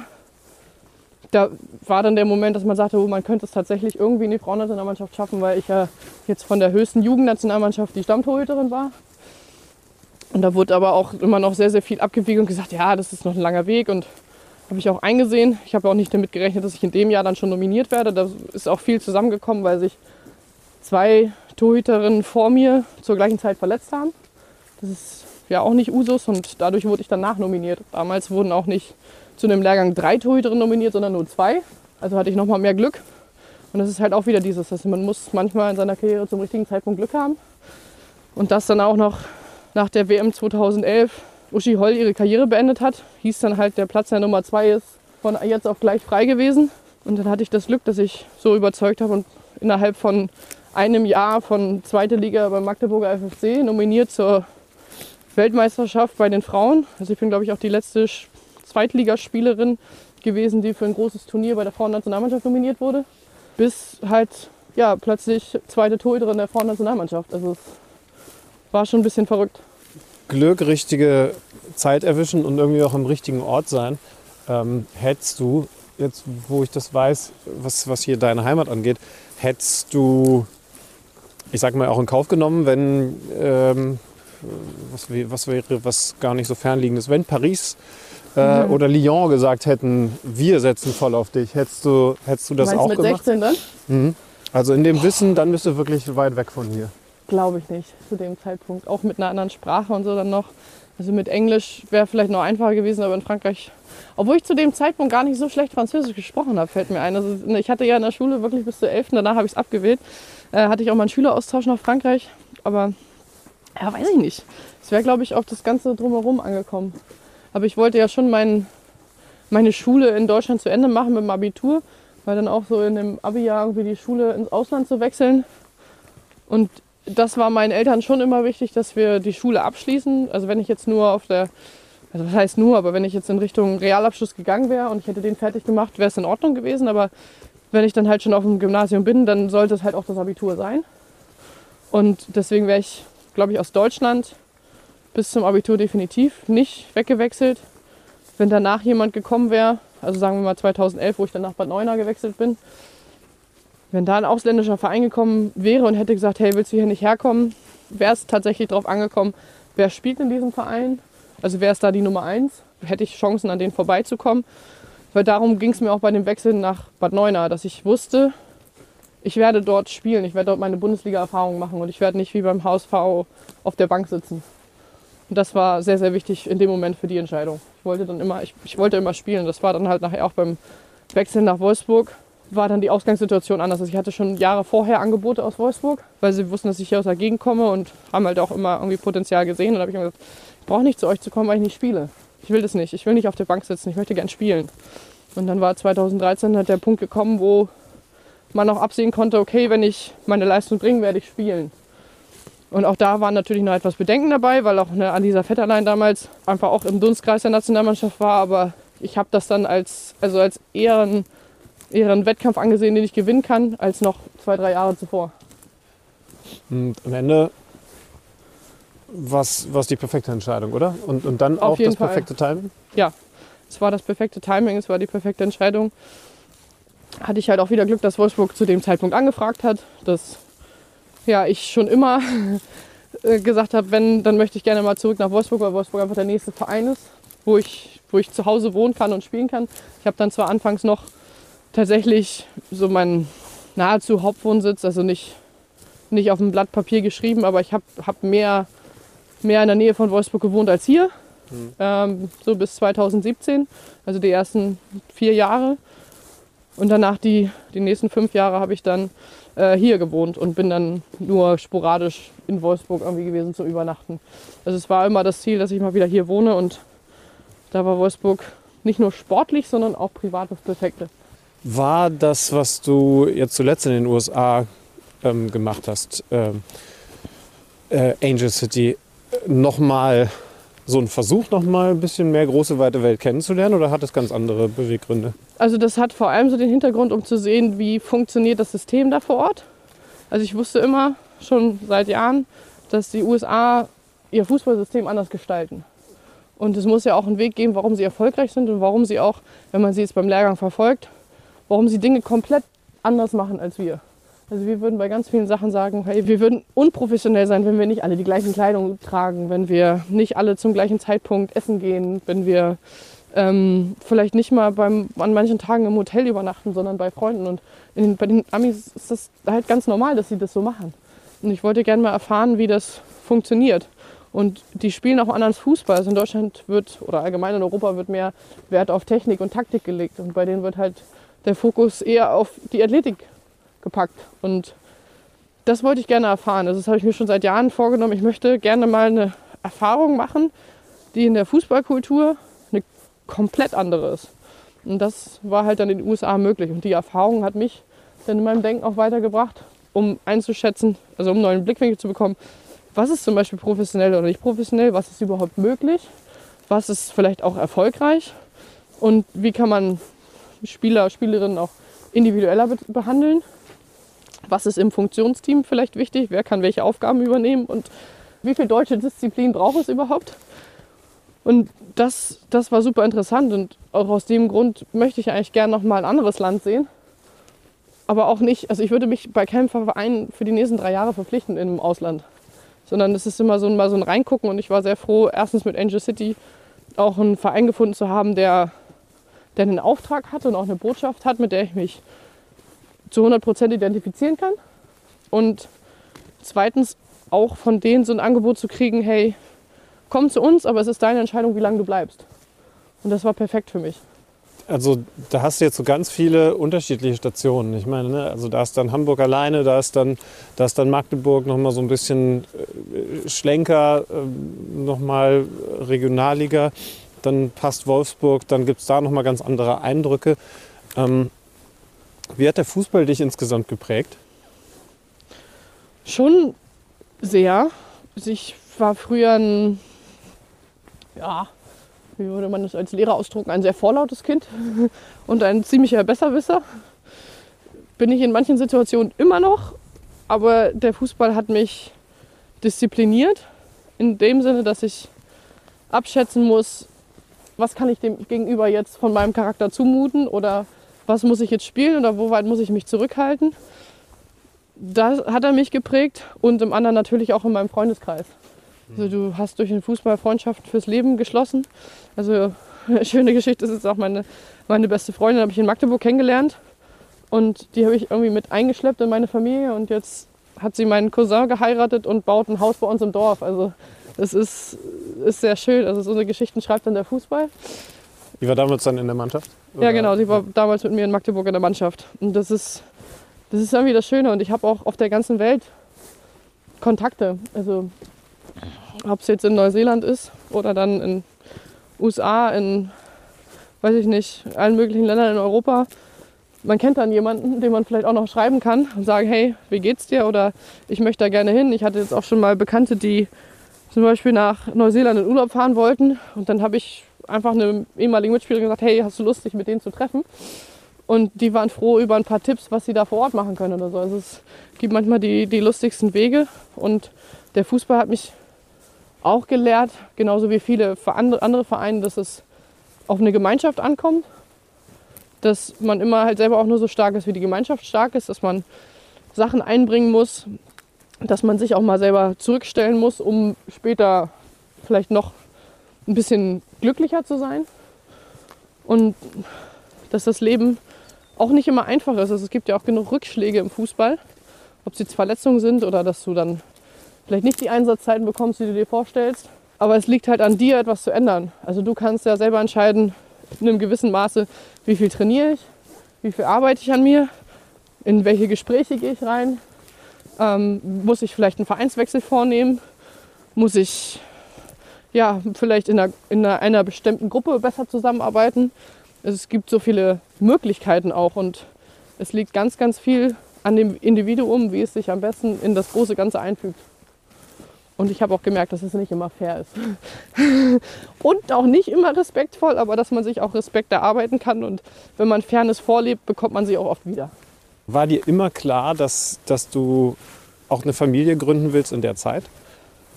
Es ist ja, es ist ja einfach so besonders, dass du, dass du diese, das klingt fast komisch, wenn man sagt, dass du diese Schwangerschaft durchgezogen hast, weil es so selten bei euch passiert. Ja. War das aber immer klar, dass du das genauso machen willst? Das ist auch dann entstanden. Also erstmal musst du den richtigen Partner finden, wo du dann sagst, ja, ich, also dass ich Kinder haben möchte, war schon immer klar. Und dann ging es halt darum, den richtigen Partner zu finden und dann gemeinsam die Entscheidung zu treffen, ja, also wir wollen gerne Kinder haben. Und dann ist natürlich die Diskussion, also auch, das ist ja nicht nur meine Entscheidung, sondern das ist immer eine Gemeinschaftsentscheidung in der Partnerschaft und eigentlich auch in der Familie, gerade bei so einem Beruf, weil du es ohne Familie nicht stemmen kannst.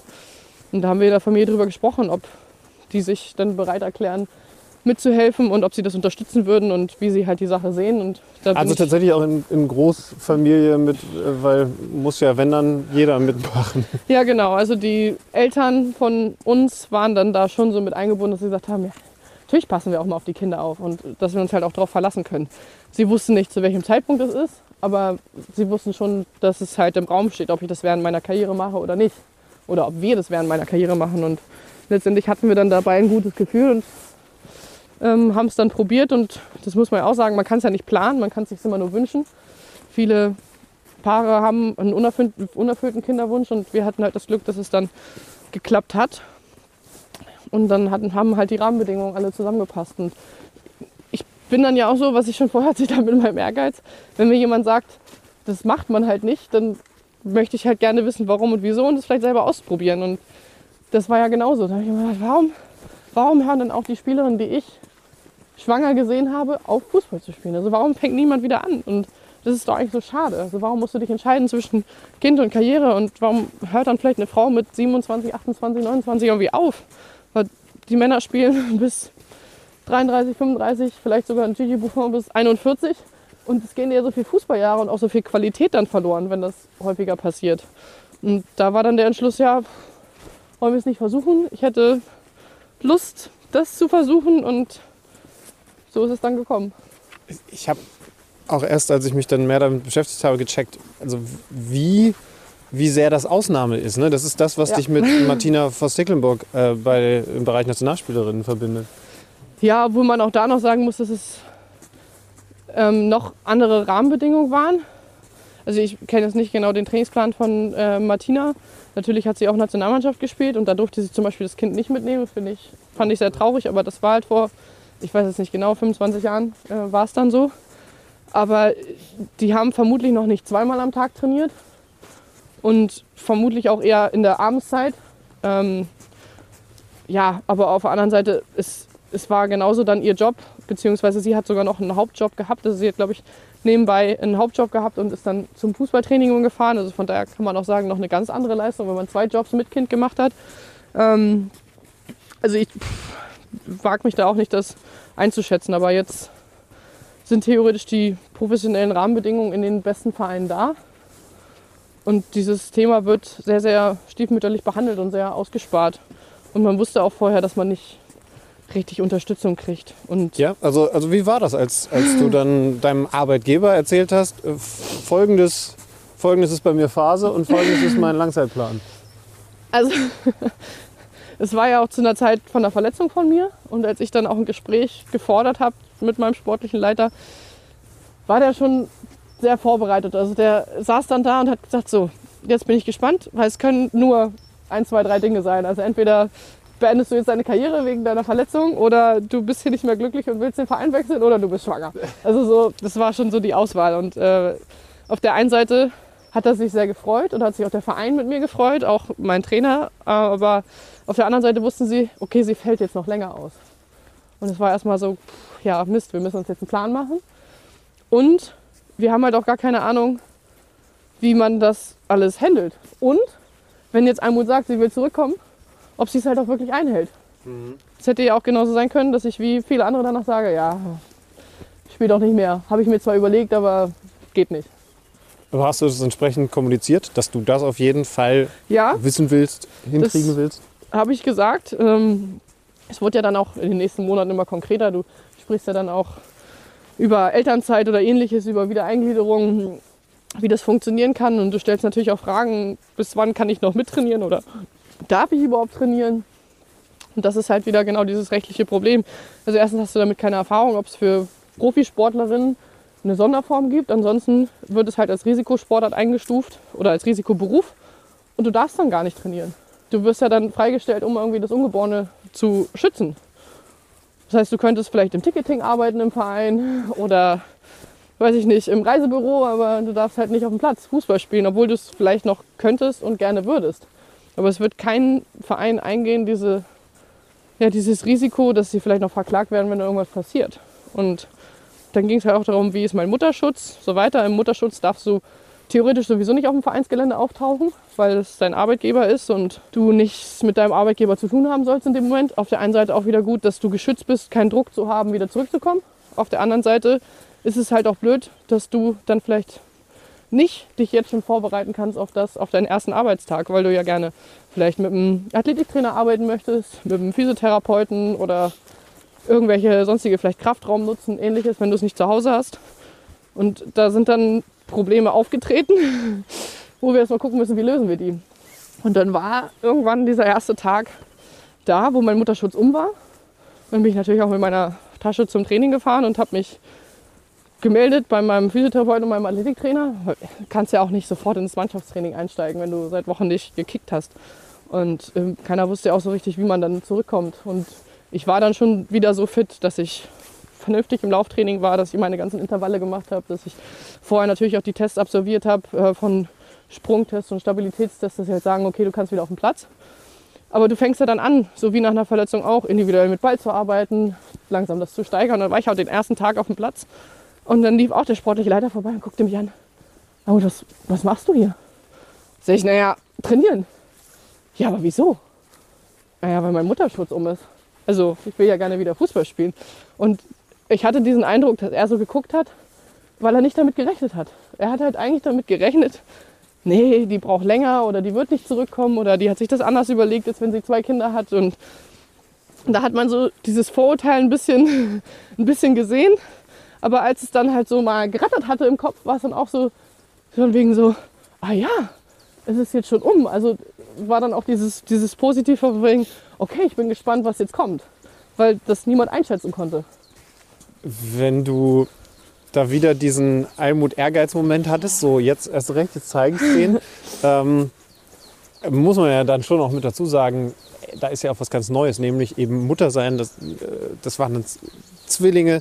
Ähm, du hast dich da wahrscheinlich dann schon auch unter Druck gesetzt, oder? Also wie hat es da in dir Natürlich drin habe ich mich auch ausgesehen? unter Druck gesetzt. Also ich wollte ja auch gerne so schnell wie möglich wieder auf den Platz. Ich wollte gerne spielen, was meine Leidenschaft ist, aber es war nicht einfach. Also zum einen körperlich.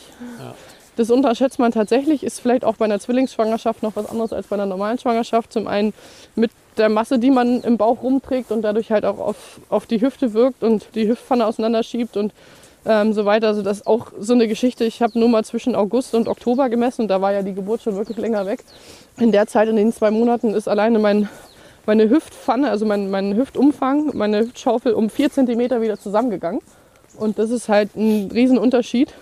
Und da merkt man halt, was die Hormone noch so für einen Einfluss haben. Und das verschiebt natürlich auch die komplette Statik der Beine, wie du, wie du läufst und auch halt die Statik im Rücken. Und wenn du dann Leistungssportler bist, kann das einen riesengroßen Einfluss haben. Also kann man vielleicht auch froh sein, dass man sich nicht verletzt hat oder ähnliches. Also es hätte noch schlimmer sein können. Aber das, war, das heißt halt, der Körper war jeden Tag immer noch im Prozess, umzustellen von Mutter auf Leistungssport und sich da anzupassen. Und das war sehr, sehr anstrengend. Aber auf der anderen Seite hat man seinen Körper auch noch mal besser kennengelernt, in welchen Situationen man vielleicht Pause braucht oder nicht. Und ja, Regenerationszeiten ist auch so eine Sache. Früher hast du halt beim Tag frei, ja jeder einfach auf der Couch gelümmelt oder bist vielleicht entspannt hier mal spazieren gegangen. Jetzt hast du dich um zwei Neugeborene zu Hause gekümmert. Hast vielleicht nicht unbedingt durchgeschlafen in der Nacht, wenn du überhaupt ausreichend geschlafen hast. Und das war, ja, war auch eine Erfahrung. Aber man merkt immer erst, was der Mensch zu leisten ist imstande, wenn man es halt mal macht. Wenn man es auch machen muss. Und dann war es auch schwierig so für mich. Also ich wusste, ich habe seit Jahren meine Leistung im Verein gebracht. Ich bin eine sehr angesehene Spielerin. Ich mache auch viel im Hintergrund im Mannschaftsrat und so weiter. Und dann komme ich zurück auf den Platz. Äh, und ja, irgendwie hatte ich das Problem, ich spiele nicht oder ich habe auch nicht das Gefühl gehabt, ich bekomme eine Chance oder ich werde fair behandelt. Es spielt auch noch damit rein, dass natürlich die Corona-Pandemie kam. Dann war die zweite Liga, der Spielbetrieb ausgesetzt und eigentlich war abgesprochen, dass ich halt in der zweiten Liga wieder Spielpraxis sammle, um mich dann äh, für die erste Mannschaft zu empfehlen. Und nicht nur durchs Training, weil du einfach auch Spielpraxis brauchst. Du kannst es nicht von nur Training irgendwie wieder spielen. Und dann hatten wir natürlich auch andere Torhüter im Verein, die es gut gemacht haben. Ja, und plötzlich warst du gar nicht mehr die Torhüterin, die spielt oder die erste Wahl. Und da war ich immer sauer oder neidisch, dass es bei Feldspielern anders ist. Also Alex Morgan hat ungefähr zur gleichen Zeit ihr Kind bekommen wie ich. Und dann habe ich zum Beispiel bei ihr einfach verfolgt, wie sie die ersten Spielminuten wieder hatte bei Tottenham. Und ich habe mir immer gedacht, wie gemein ist das eigentlich? Also so, ein, so ein Stürmer, ich weiß nicht, steht es 3-0 und dann sagt der Trainer, hey, komm her, du hast es dir verdient, du hast dich echt zurückgearbeitet und ich will dich jetzt belohnen, du wirst jetzt für fünf Minuten eingewechselt. Und dann hast du so deine ersten Spielzeiten wieder. Und dann hast du es vielleicht in den fünf Minuten auch noch gut gemacht. Und der Trainer hat gesagt, oh Mensch, habe ich unterschätzt, die ist vielleicht doch jetzt schon wieder auf Wettkampfniveau. Ja, wenn es das nächste Mal passt, dann wechseln wir sie 10 Minuten ein oder 15 Minuten. So kannst du dich von Woche zu Woche irgendwie daran arbeiten, machst deine Spiele wieder, bekommst deine Minuten und kannst dich ja auch selber in die Startelf spielen. Und als Torwart ist halt immer die Entscheidung, also wir können dich jetzt spielen lassen, aber die andere macht es halt auch gut, ne? Und das war, da war ich so richtig, da war ich so in meinem Ehrgeiz so richtig getroffen und fand das unfair. Und was, ähm, was ist mit der Wertschätzung?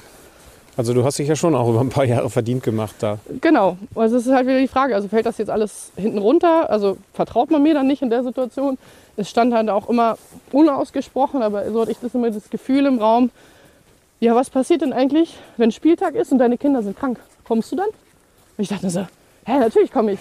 Also ich habe das ja irgendwie zu Hause organisiert und entweder kennt ihr mich, ihr müsst mich ja in den letzten äh, sieben Jahren auch kennengelernt haben, dass ich zuverlässig bin und dass wenn ich was sage, dass ich dazu stehe. Und ich hatte immer das Gefühl, dass es, dass es nicht so ist. Also dass man mich dann einfach als komplett neue Person gesehen hat, ein bisschen mehr als unbeschriebenes Blatt.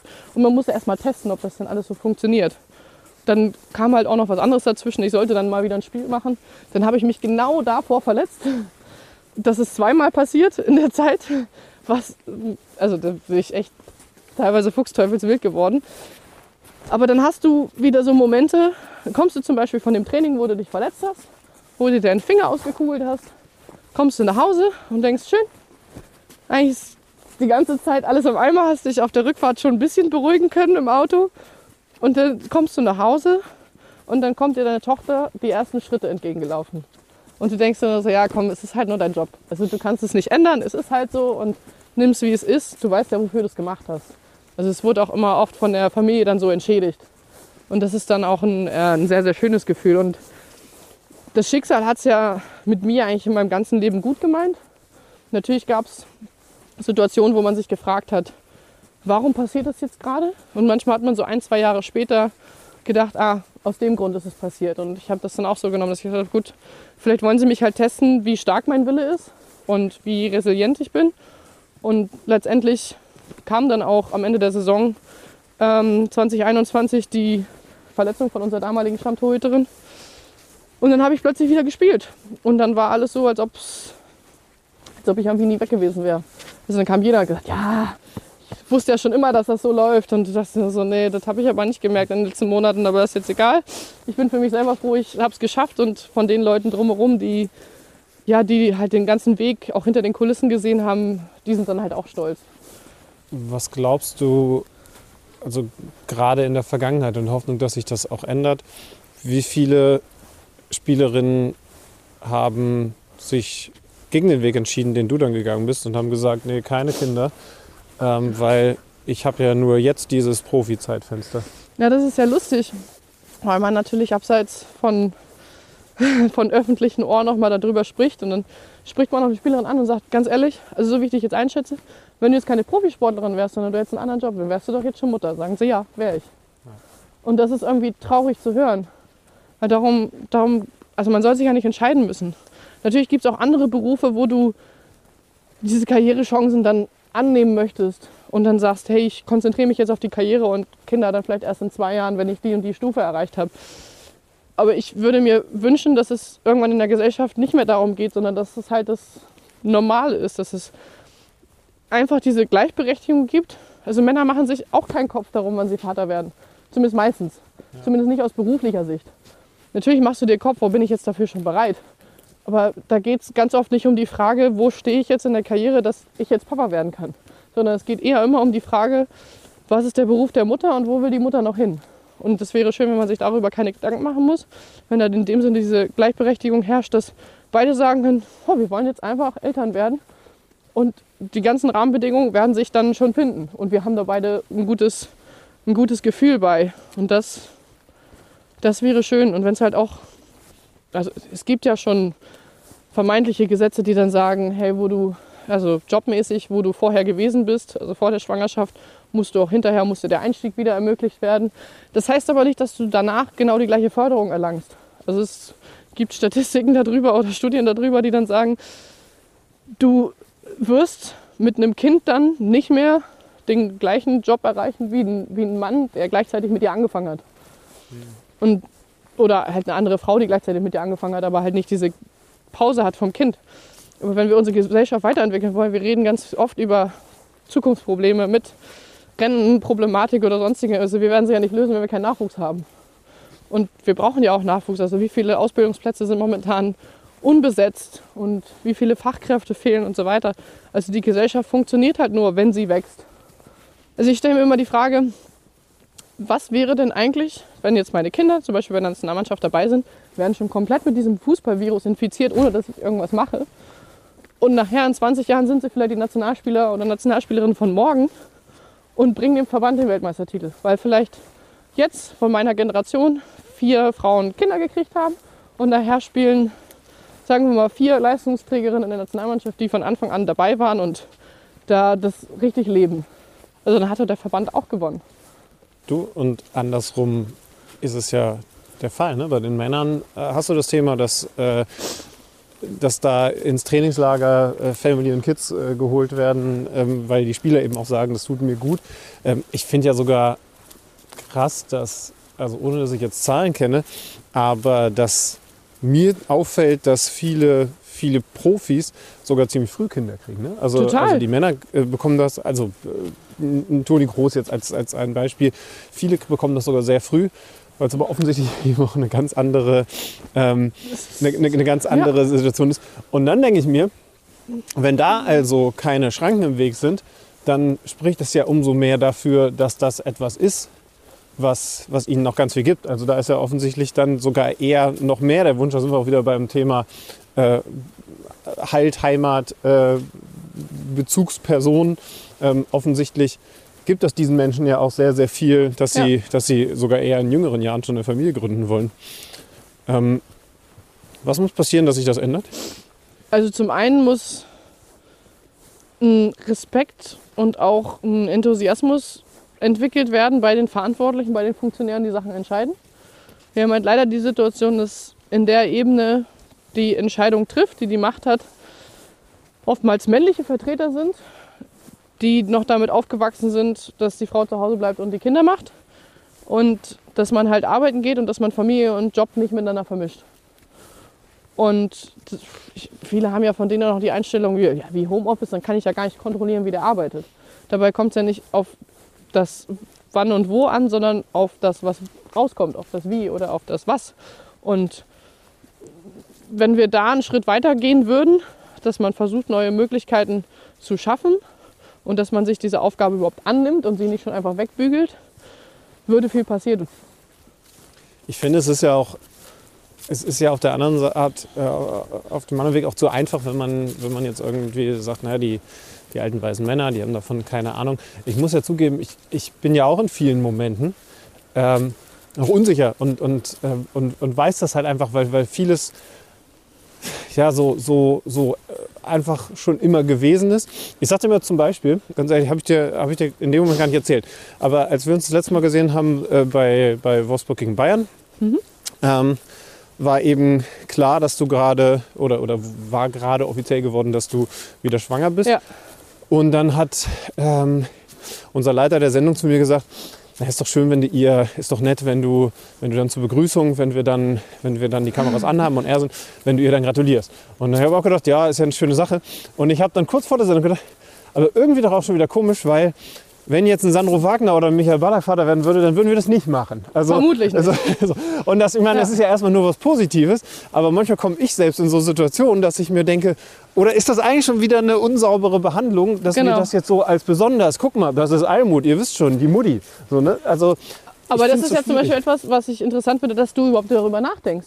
Viele andere hätten es einfach gemacht, ohne drüber nachzudenken. Und man kann das ja auch in dem Moment dann spiegeln. Also du hättest auch zu mir kommen können und sagen, weißt du, ich hatte den Impuls, dir zu gratulieren, aber auf der anderen Seite habe ich das auch wieder komisch gefunden. Dann würdest du mir halt zurückmelden, er hat wirklich darüber nachgedacht. Und das ist ja dann eine Wertschätzung. Ja. Und das finde ich, finde ich dann halt schon wieder gut. Deswegen ist das Wichtigste immer in diesen Momenten Kommunikation. Ich hatte es ja auch schon, dass Journalisten kommen und sagen, ja, wie macht man das eigentlich als Mama Fußball zu spielen? Und denke ich nur so, hallo, das fragst du, keine Ahnung, Josua Kimmich und Maximilian Arnold auch nicht.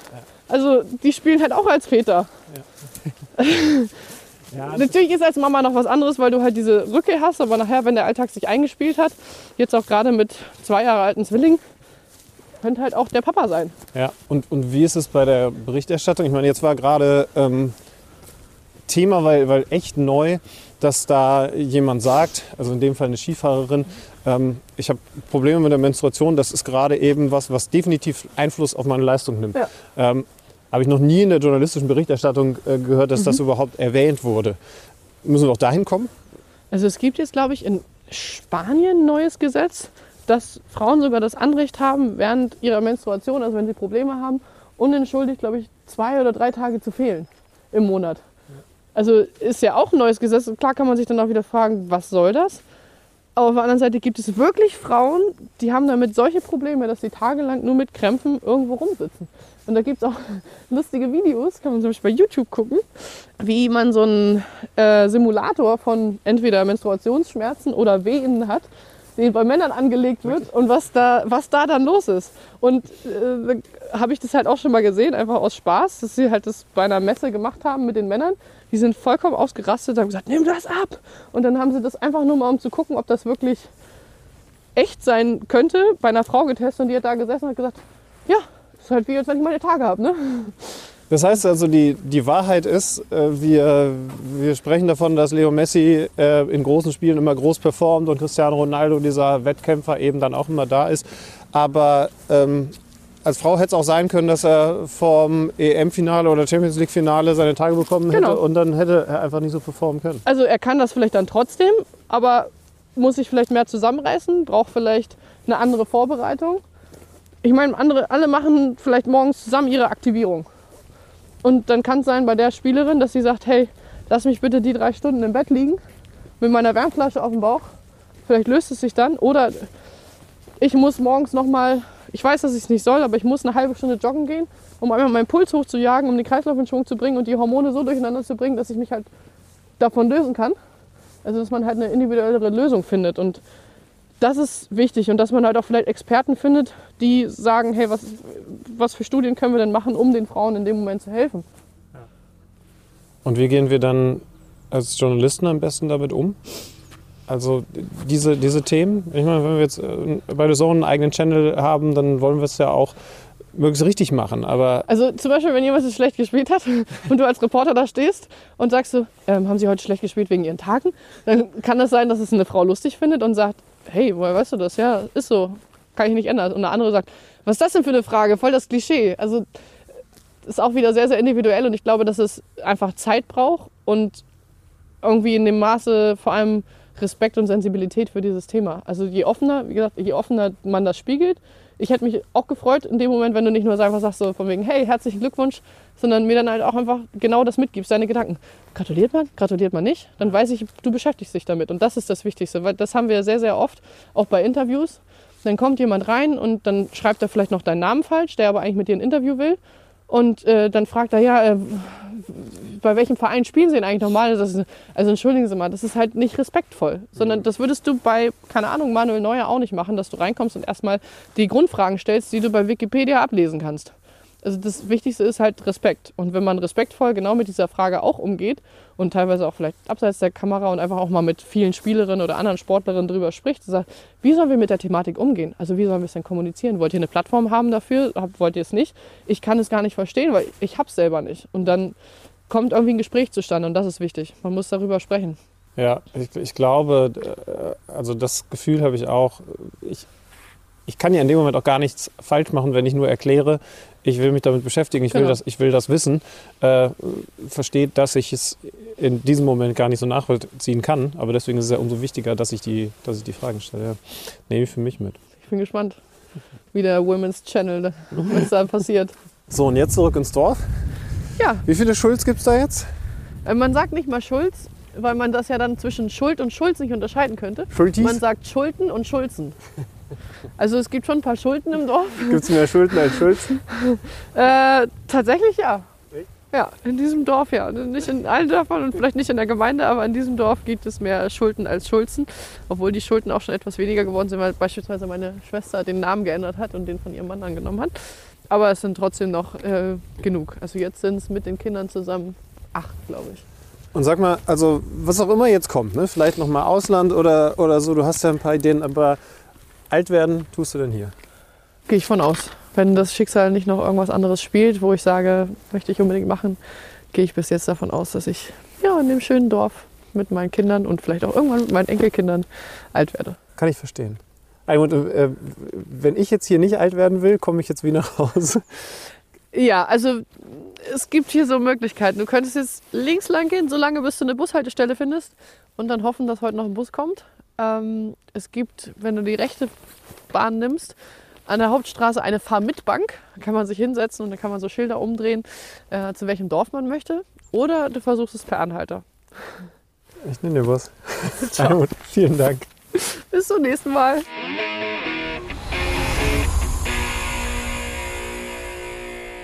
Junge, ich sag dir ganz ehrlich, ich will auch mal einen Waldspaziergang mit dir machen. Wenn das, also das war inhaltlich interessant, aber vor allem klang es auch einfach sehr atmosphärisch und sehr angenehm. Ja, das ist auch mein natürliches Habitat als Försterjunge, der direkt am Wald im Forsthaus groß geworden ist. Vielleicht liefere ich da meine besten Leistungen. Wer weiß, vielleicht haben wir die ganze Zeit diesen Podcast in einem falschen Setting aufgenommen. es hat wirklich Spaß gemacht, weil, weil ich ja ein Waldkind bin und äh, ja, Dorfkind sowieso. Also ich bin ja dann nochmal außerhalb vom Dorf groß geworden und habe da vieles nachempfinden können von dem, was Almut in ihrer Heimat da fühlt. Eben nicht immer Großstadt, sondern auch sowas kann sehr, sehr erden, im wahrsten Sinne des Wortes. Die Erde habt ihr ja gehört bei jedem Schritt. Genau, und das kann man im Übrigen auch nochmal sehen, das Ganze. Äh, auszugsweise gibt es dieses Gespräch, diesen Waldspaziergang von Alex Schlüter mit Almut Schuld, auch nochmal auf The Zone, auf der Plattform zu sehen. Und da Ja. kann man also in diese Atmosphäre nochmal bildlich mit einsteigen. Völlig richtig. The Zone unfiltert mit Almut Schuld. Und wenn ihr aufgepasst habt, dann wisst ihr längst, es gibt auch einen neuen Sender von The Zone. The Zone Rise als neuen Frauensportsender, das Beste aus dem Frauensport. Natürlich auch mit diesem Beitrag, aber auch ganz viel Live-Sport in Zukunft. Champions League, dann ja bald auch Frauen-Bundesliga. Also das sei euch ins Herz gelegt, frei empfangbar über Samsung, über Waipu TV. Da kommt noch eine ganze Menge. Schlübmann, ein Thema habe ich noch auf der Liste. Es ist jetzt Länderspielpause. Lass uns mal noch mal gemeinsam einen Blick auf den DFB-Kader werfen, würde ich vorschlagen. Also wir haben ja dann hoffentlich äh, in absehbarer Zeit auch noch mal die Chance, mit dem Bundestrainer zu sprechen. Der war ja jetzt gerade äh, im Kicker im großen Interview und hat jetzt einen Kader nominiert, bei dem ein Thomas Müller, ein Leroy Sané, ein Ilkay Gündoğan, ein Toni Rüdiger, ein Niklas Süle, ein Jonas Hofmann fehlen. Jetzt auch kurzfristig ein Jamal Musiala noch ausfällt. Ähm, Du hast dir den Kader sicherlich auch angeguckt und hast auch bei ein, zwei Namen die Augenbrauen ein bisschen hochgezogen? Ehrlich gesagt bei genau einem, nämlich Wagnermann, den habe ich jetzt, ich würde mal sagen, auf Nationalmannschaftslistenplatz 146 gesehen. Aber ich kann mich auch täuschen. Ich habe so ein bisschen das Gefühl, wir sehen es unterschiedlich. Ich finde es völlig nachvollziehbar, dass Hansi Flick jetzt noch mal richtig was ausprobiert und dann seinen Stamm findet. Aber es ist ja noch ein bisschen Zeit zu dem, was als nächstes ganz, ganz wichtig ist, nämlich die Heim-Europameisterschaft im nächsten Jahr. Naja, ich habe halt dieses Interview, was er im Kicker gegeben hat, schon mir intensiv angeguckt und da steht halt drin, ja, Dinge ausprobieren, aber gleichzeitig stehen da auch sowas drin wie Automatismen und Eingespieltheit. Ne? Und ich finde, Also wenn, dann ist das jetzt wahrscheinlich das letzte Länderspielfenster, wo du das machen kannst. Ich glaube, ab Juni sollte dann, also erinner dich, wir haben nach der Weltmeisterschaft unmittelbar darüber gesprochen, was braucht es jetzt? Und wir haben auch darüber gesprochen, es muss sich jetzt ein Stamm herausfiltern und der muss im Zweifel bei jedem Fenster da sein, dass halt irgendwie die Automatismen Richtung Heim-EM dann am Start sind. Gleichzeitig finde ich es aber auch gut, er hat ja auch gesagt, wir haben Zitat, Spielerprofile herausgearbeitet und äh, man braucht als Trainer hier und da auch mal ein bisschen Fantasie, um sich halt Spieler zu suchen, die dann vielleicht auch Wagnermann ist so ein Fall, ja, der ist kein Stammspieler bei, äh, beim VfB Stuttgart, aber vielleicht sieht er in dem mit seiner Geschwindigkeit halt was, was er irgendwie als, äh, als Option auf der rechten Bahn, die ja jetzt eh defensiv nicht so wahnsinnig geil besetzt ist, was er halt gerne hätte. So, und dann, aber keine Ahnung, also ich bin da so ein bisschen im Zwiespalt, ehrlicherweise, was dieses, was, was, was diesen Kader angeht, ähm, weil so viele etablierte nee, dann auch fehlen. Ne, ich finde, ich finde, einen Stamm finden und das jetzt probieren widerspricht sich überhaupt nicht. Im Gegenteil. Ich finde, das muss genau der Schritt davor sein, bevor du dann Eingespieltheit bekommst mit dem Stamm, den er haben will und mit dem er dann in das Vorbereitungsjahr für die Europameisterschaft geht. Denn alles andere wäre ein wiederholter Fehler. Erinner dich an die Zeit, in der man einfach sehr klar nach einem großen Turnier kommuniziert hat. Kein Hummels mehr, kein Müller mehr, kein Boateng mehr, die sind komplett raus. Und am Ende hast du zwar nicht alle drei, aber eben teilweise die Jungs doch wieder zurückgeholt, weil diese Entscheidung vielleicht doch zu wenig auf sportlichen Qualitäten beruht hat. Und jetzt auszutesten, wer sich da eventuell reinspielen kann, man darf ja auch nicht vergessen. Es geht nicht nur darum, dass die dann fünf Minuten Spielzeit bekommen in einem der beiden Testspiele, sondern eben vor allen Dingen in der Nationalmannschaft mit unterwegs sind, beim Training Training mal einen ganz anderen Eindruck bekommen können, beziehungsweise geben können für Hansi Flick und auch zwischenmenschlich mal äh, ja einen Eindruck vermitteln können, der Hansi Flick ganz sicherlich auch, äh, auch interessieren wird, denn das soll ja gerüchteweise bei wichtigen Turnieren auch nicht ganz unwichtig sein. Also die anderen interessanten Personalien bestimmt äh, Schade, der zu Brentford im Winter gewechselt ist, der jetzt auch noch keinen riesen Eindruck in der, in der Premier League hinterlassen hat. Äh, Berisha, das, da könnte ich mir so vorstellen, ist der Gedankengang vielleicht, sollte er wirklich planen, mit Füll Füllkrug als fixem Stammneuner zu spielen, hättest du da einen großgewachsenen, kaltschnäuzigen äh, quasi Backup, den du jetzt mal testest, der auch in Salzburg äh, bei Fenerbahce internationale Erfahrung gesammelt hat, weil ehrlicherweise so viele andere deutsche Stürmer fallen mir da auch gerade nicht ein. Vielleicht noch Lukas Metscher oder so, aber das könnte so ein Gedanke sein. Was ich schade gefunden hätte, was aber jetzt sich noch korrigiert hat, weil sich leider arme Bella Kotschap verletzt hat, dass Malik Chow jetzt aus der U21 doch nach oben gezogen wird, der ja bei Milan gerade durch die Decke geht. Also ähm, der war erstmal nicht geplant für die A-Nationalmannschaft und den hätte ich da gerne gesehen. Gibt sonst noch Namen, die vielleicht fehlen? Warum ist Rani Kedira nicht dabei? Also äh, Hansi Flick hat in dem Kicker-Interview relativ klar gesagt, der war sehr nah dran, mit zur WM zu fahren. Gleiches übrigens hat er auch über Maxi Arnold gesagt. Kann das jetzt sein, dass die sich mit Union vielleicht darauf verständigt haben, die haben so viele englische Wochen gehabt, der ist vielleicht einfach platt, weil ansonsten müsste doch gerade jetzt, wo Musiala ausfällt, ich habe gelesen, er nominiert niemanden nach. Warum nimmt er jetzt nicht Rani Kedira mit? Ja, das verstehe ich auch nicht ganz. Also ich habe mich jetzt gerade ein bisschen intensiver mit Rani Kedira auseinandergesetzt. Der spielt zwar wahnsinnig viel, aber der hätte da schon Bock drauf. Also das ist tatsächlich eine Personalie, die ich auch nicht so ganz nachvollziehen kann. Also eine fehlende Personalie. Beim, beim Rest ergibt das für mich total Sinn. Also lasse uns angucken, also das, was wir sehen können, aber vor allen Dingen eben das, was Hansi Flick dann auch bei den Trainingseinheiten sehen kann. Und ach meine Güte, es ist, äh, es ist schon noch ein bisschen Zeit, um jetzt totale Schnellschüsse zu machen, denn jemanden als Stamm zu berufen, heißt ja auch andere auszuschließen, hätte ich für die falsche, für die falsche Richtung gehalten. Ein Spiel unter anderem gegen Belgien und Domenico Tedesco ist jetzt Trainer von Kevin De Bruyne bei den Belgiern. Wir werden sehen, das ist eine schöne Prüfung direkt mal. Und wir, Schlüppmann, sind nach der Länderspielpause und nach dem Spieltag mit dem Topspiel Bayern gegen Dortmund wieder zurück hier mit Kicker Meets Saison. Ganz genau. Bis dahin hört euch bitte alte Folgen an. Bis dahin könnt ihr gerne ein paar Gedanken preisgeben zu dem, was ihr gerade von Almut Schuld gehört habt, übrigens denn das war auch, eine andere Ebene. Übrigens auch Bitte? neuerdings über Spotify. Ich weiß nicht, ob ihr das gesehen habt. Ich, ich werde da so ein paar Fragen auch im Laufe der nächsten Woche nochmal einstellen. Also zum Beispiel auch zum DFB-Kader könnt ihr eure Gedanken äußern. Wir würden uns übrigens freuen, wenn ihr weiter auf Folgen drückt bei dem Podcast und auch oben diese äh, Sternebewertung weiter abgibt, weil uns das als Podcast tatsächlich einfach hilft. Also das an dieser Stelle nochmal bei Apple und bei Spotify freuen uns Rezensionen und Sternebewertungen, das hilft uns. Ja, ganz genau. Sachgeschenke, Sponsoring-Verträge. Ihr habt Zeit, Leute. Es gibt jetzt wirklich keine Ausrede. Es ist Länderspielpause und dann hören wir uns in zwei Wochen, aber wirklich hier oder im Wald wieder. Leute, macht's gut. Bis dahin. Tschüss. Tschüss. Kicker meets the Zone. Der Fußball-Podcast. Präsentiert von Tipico Sportwetten. Mit Alex Schlüter und Benny Zander.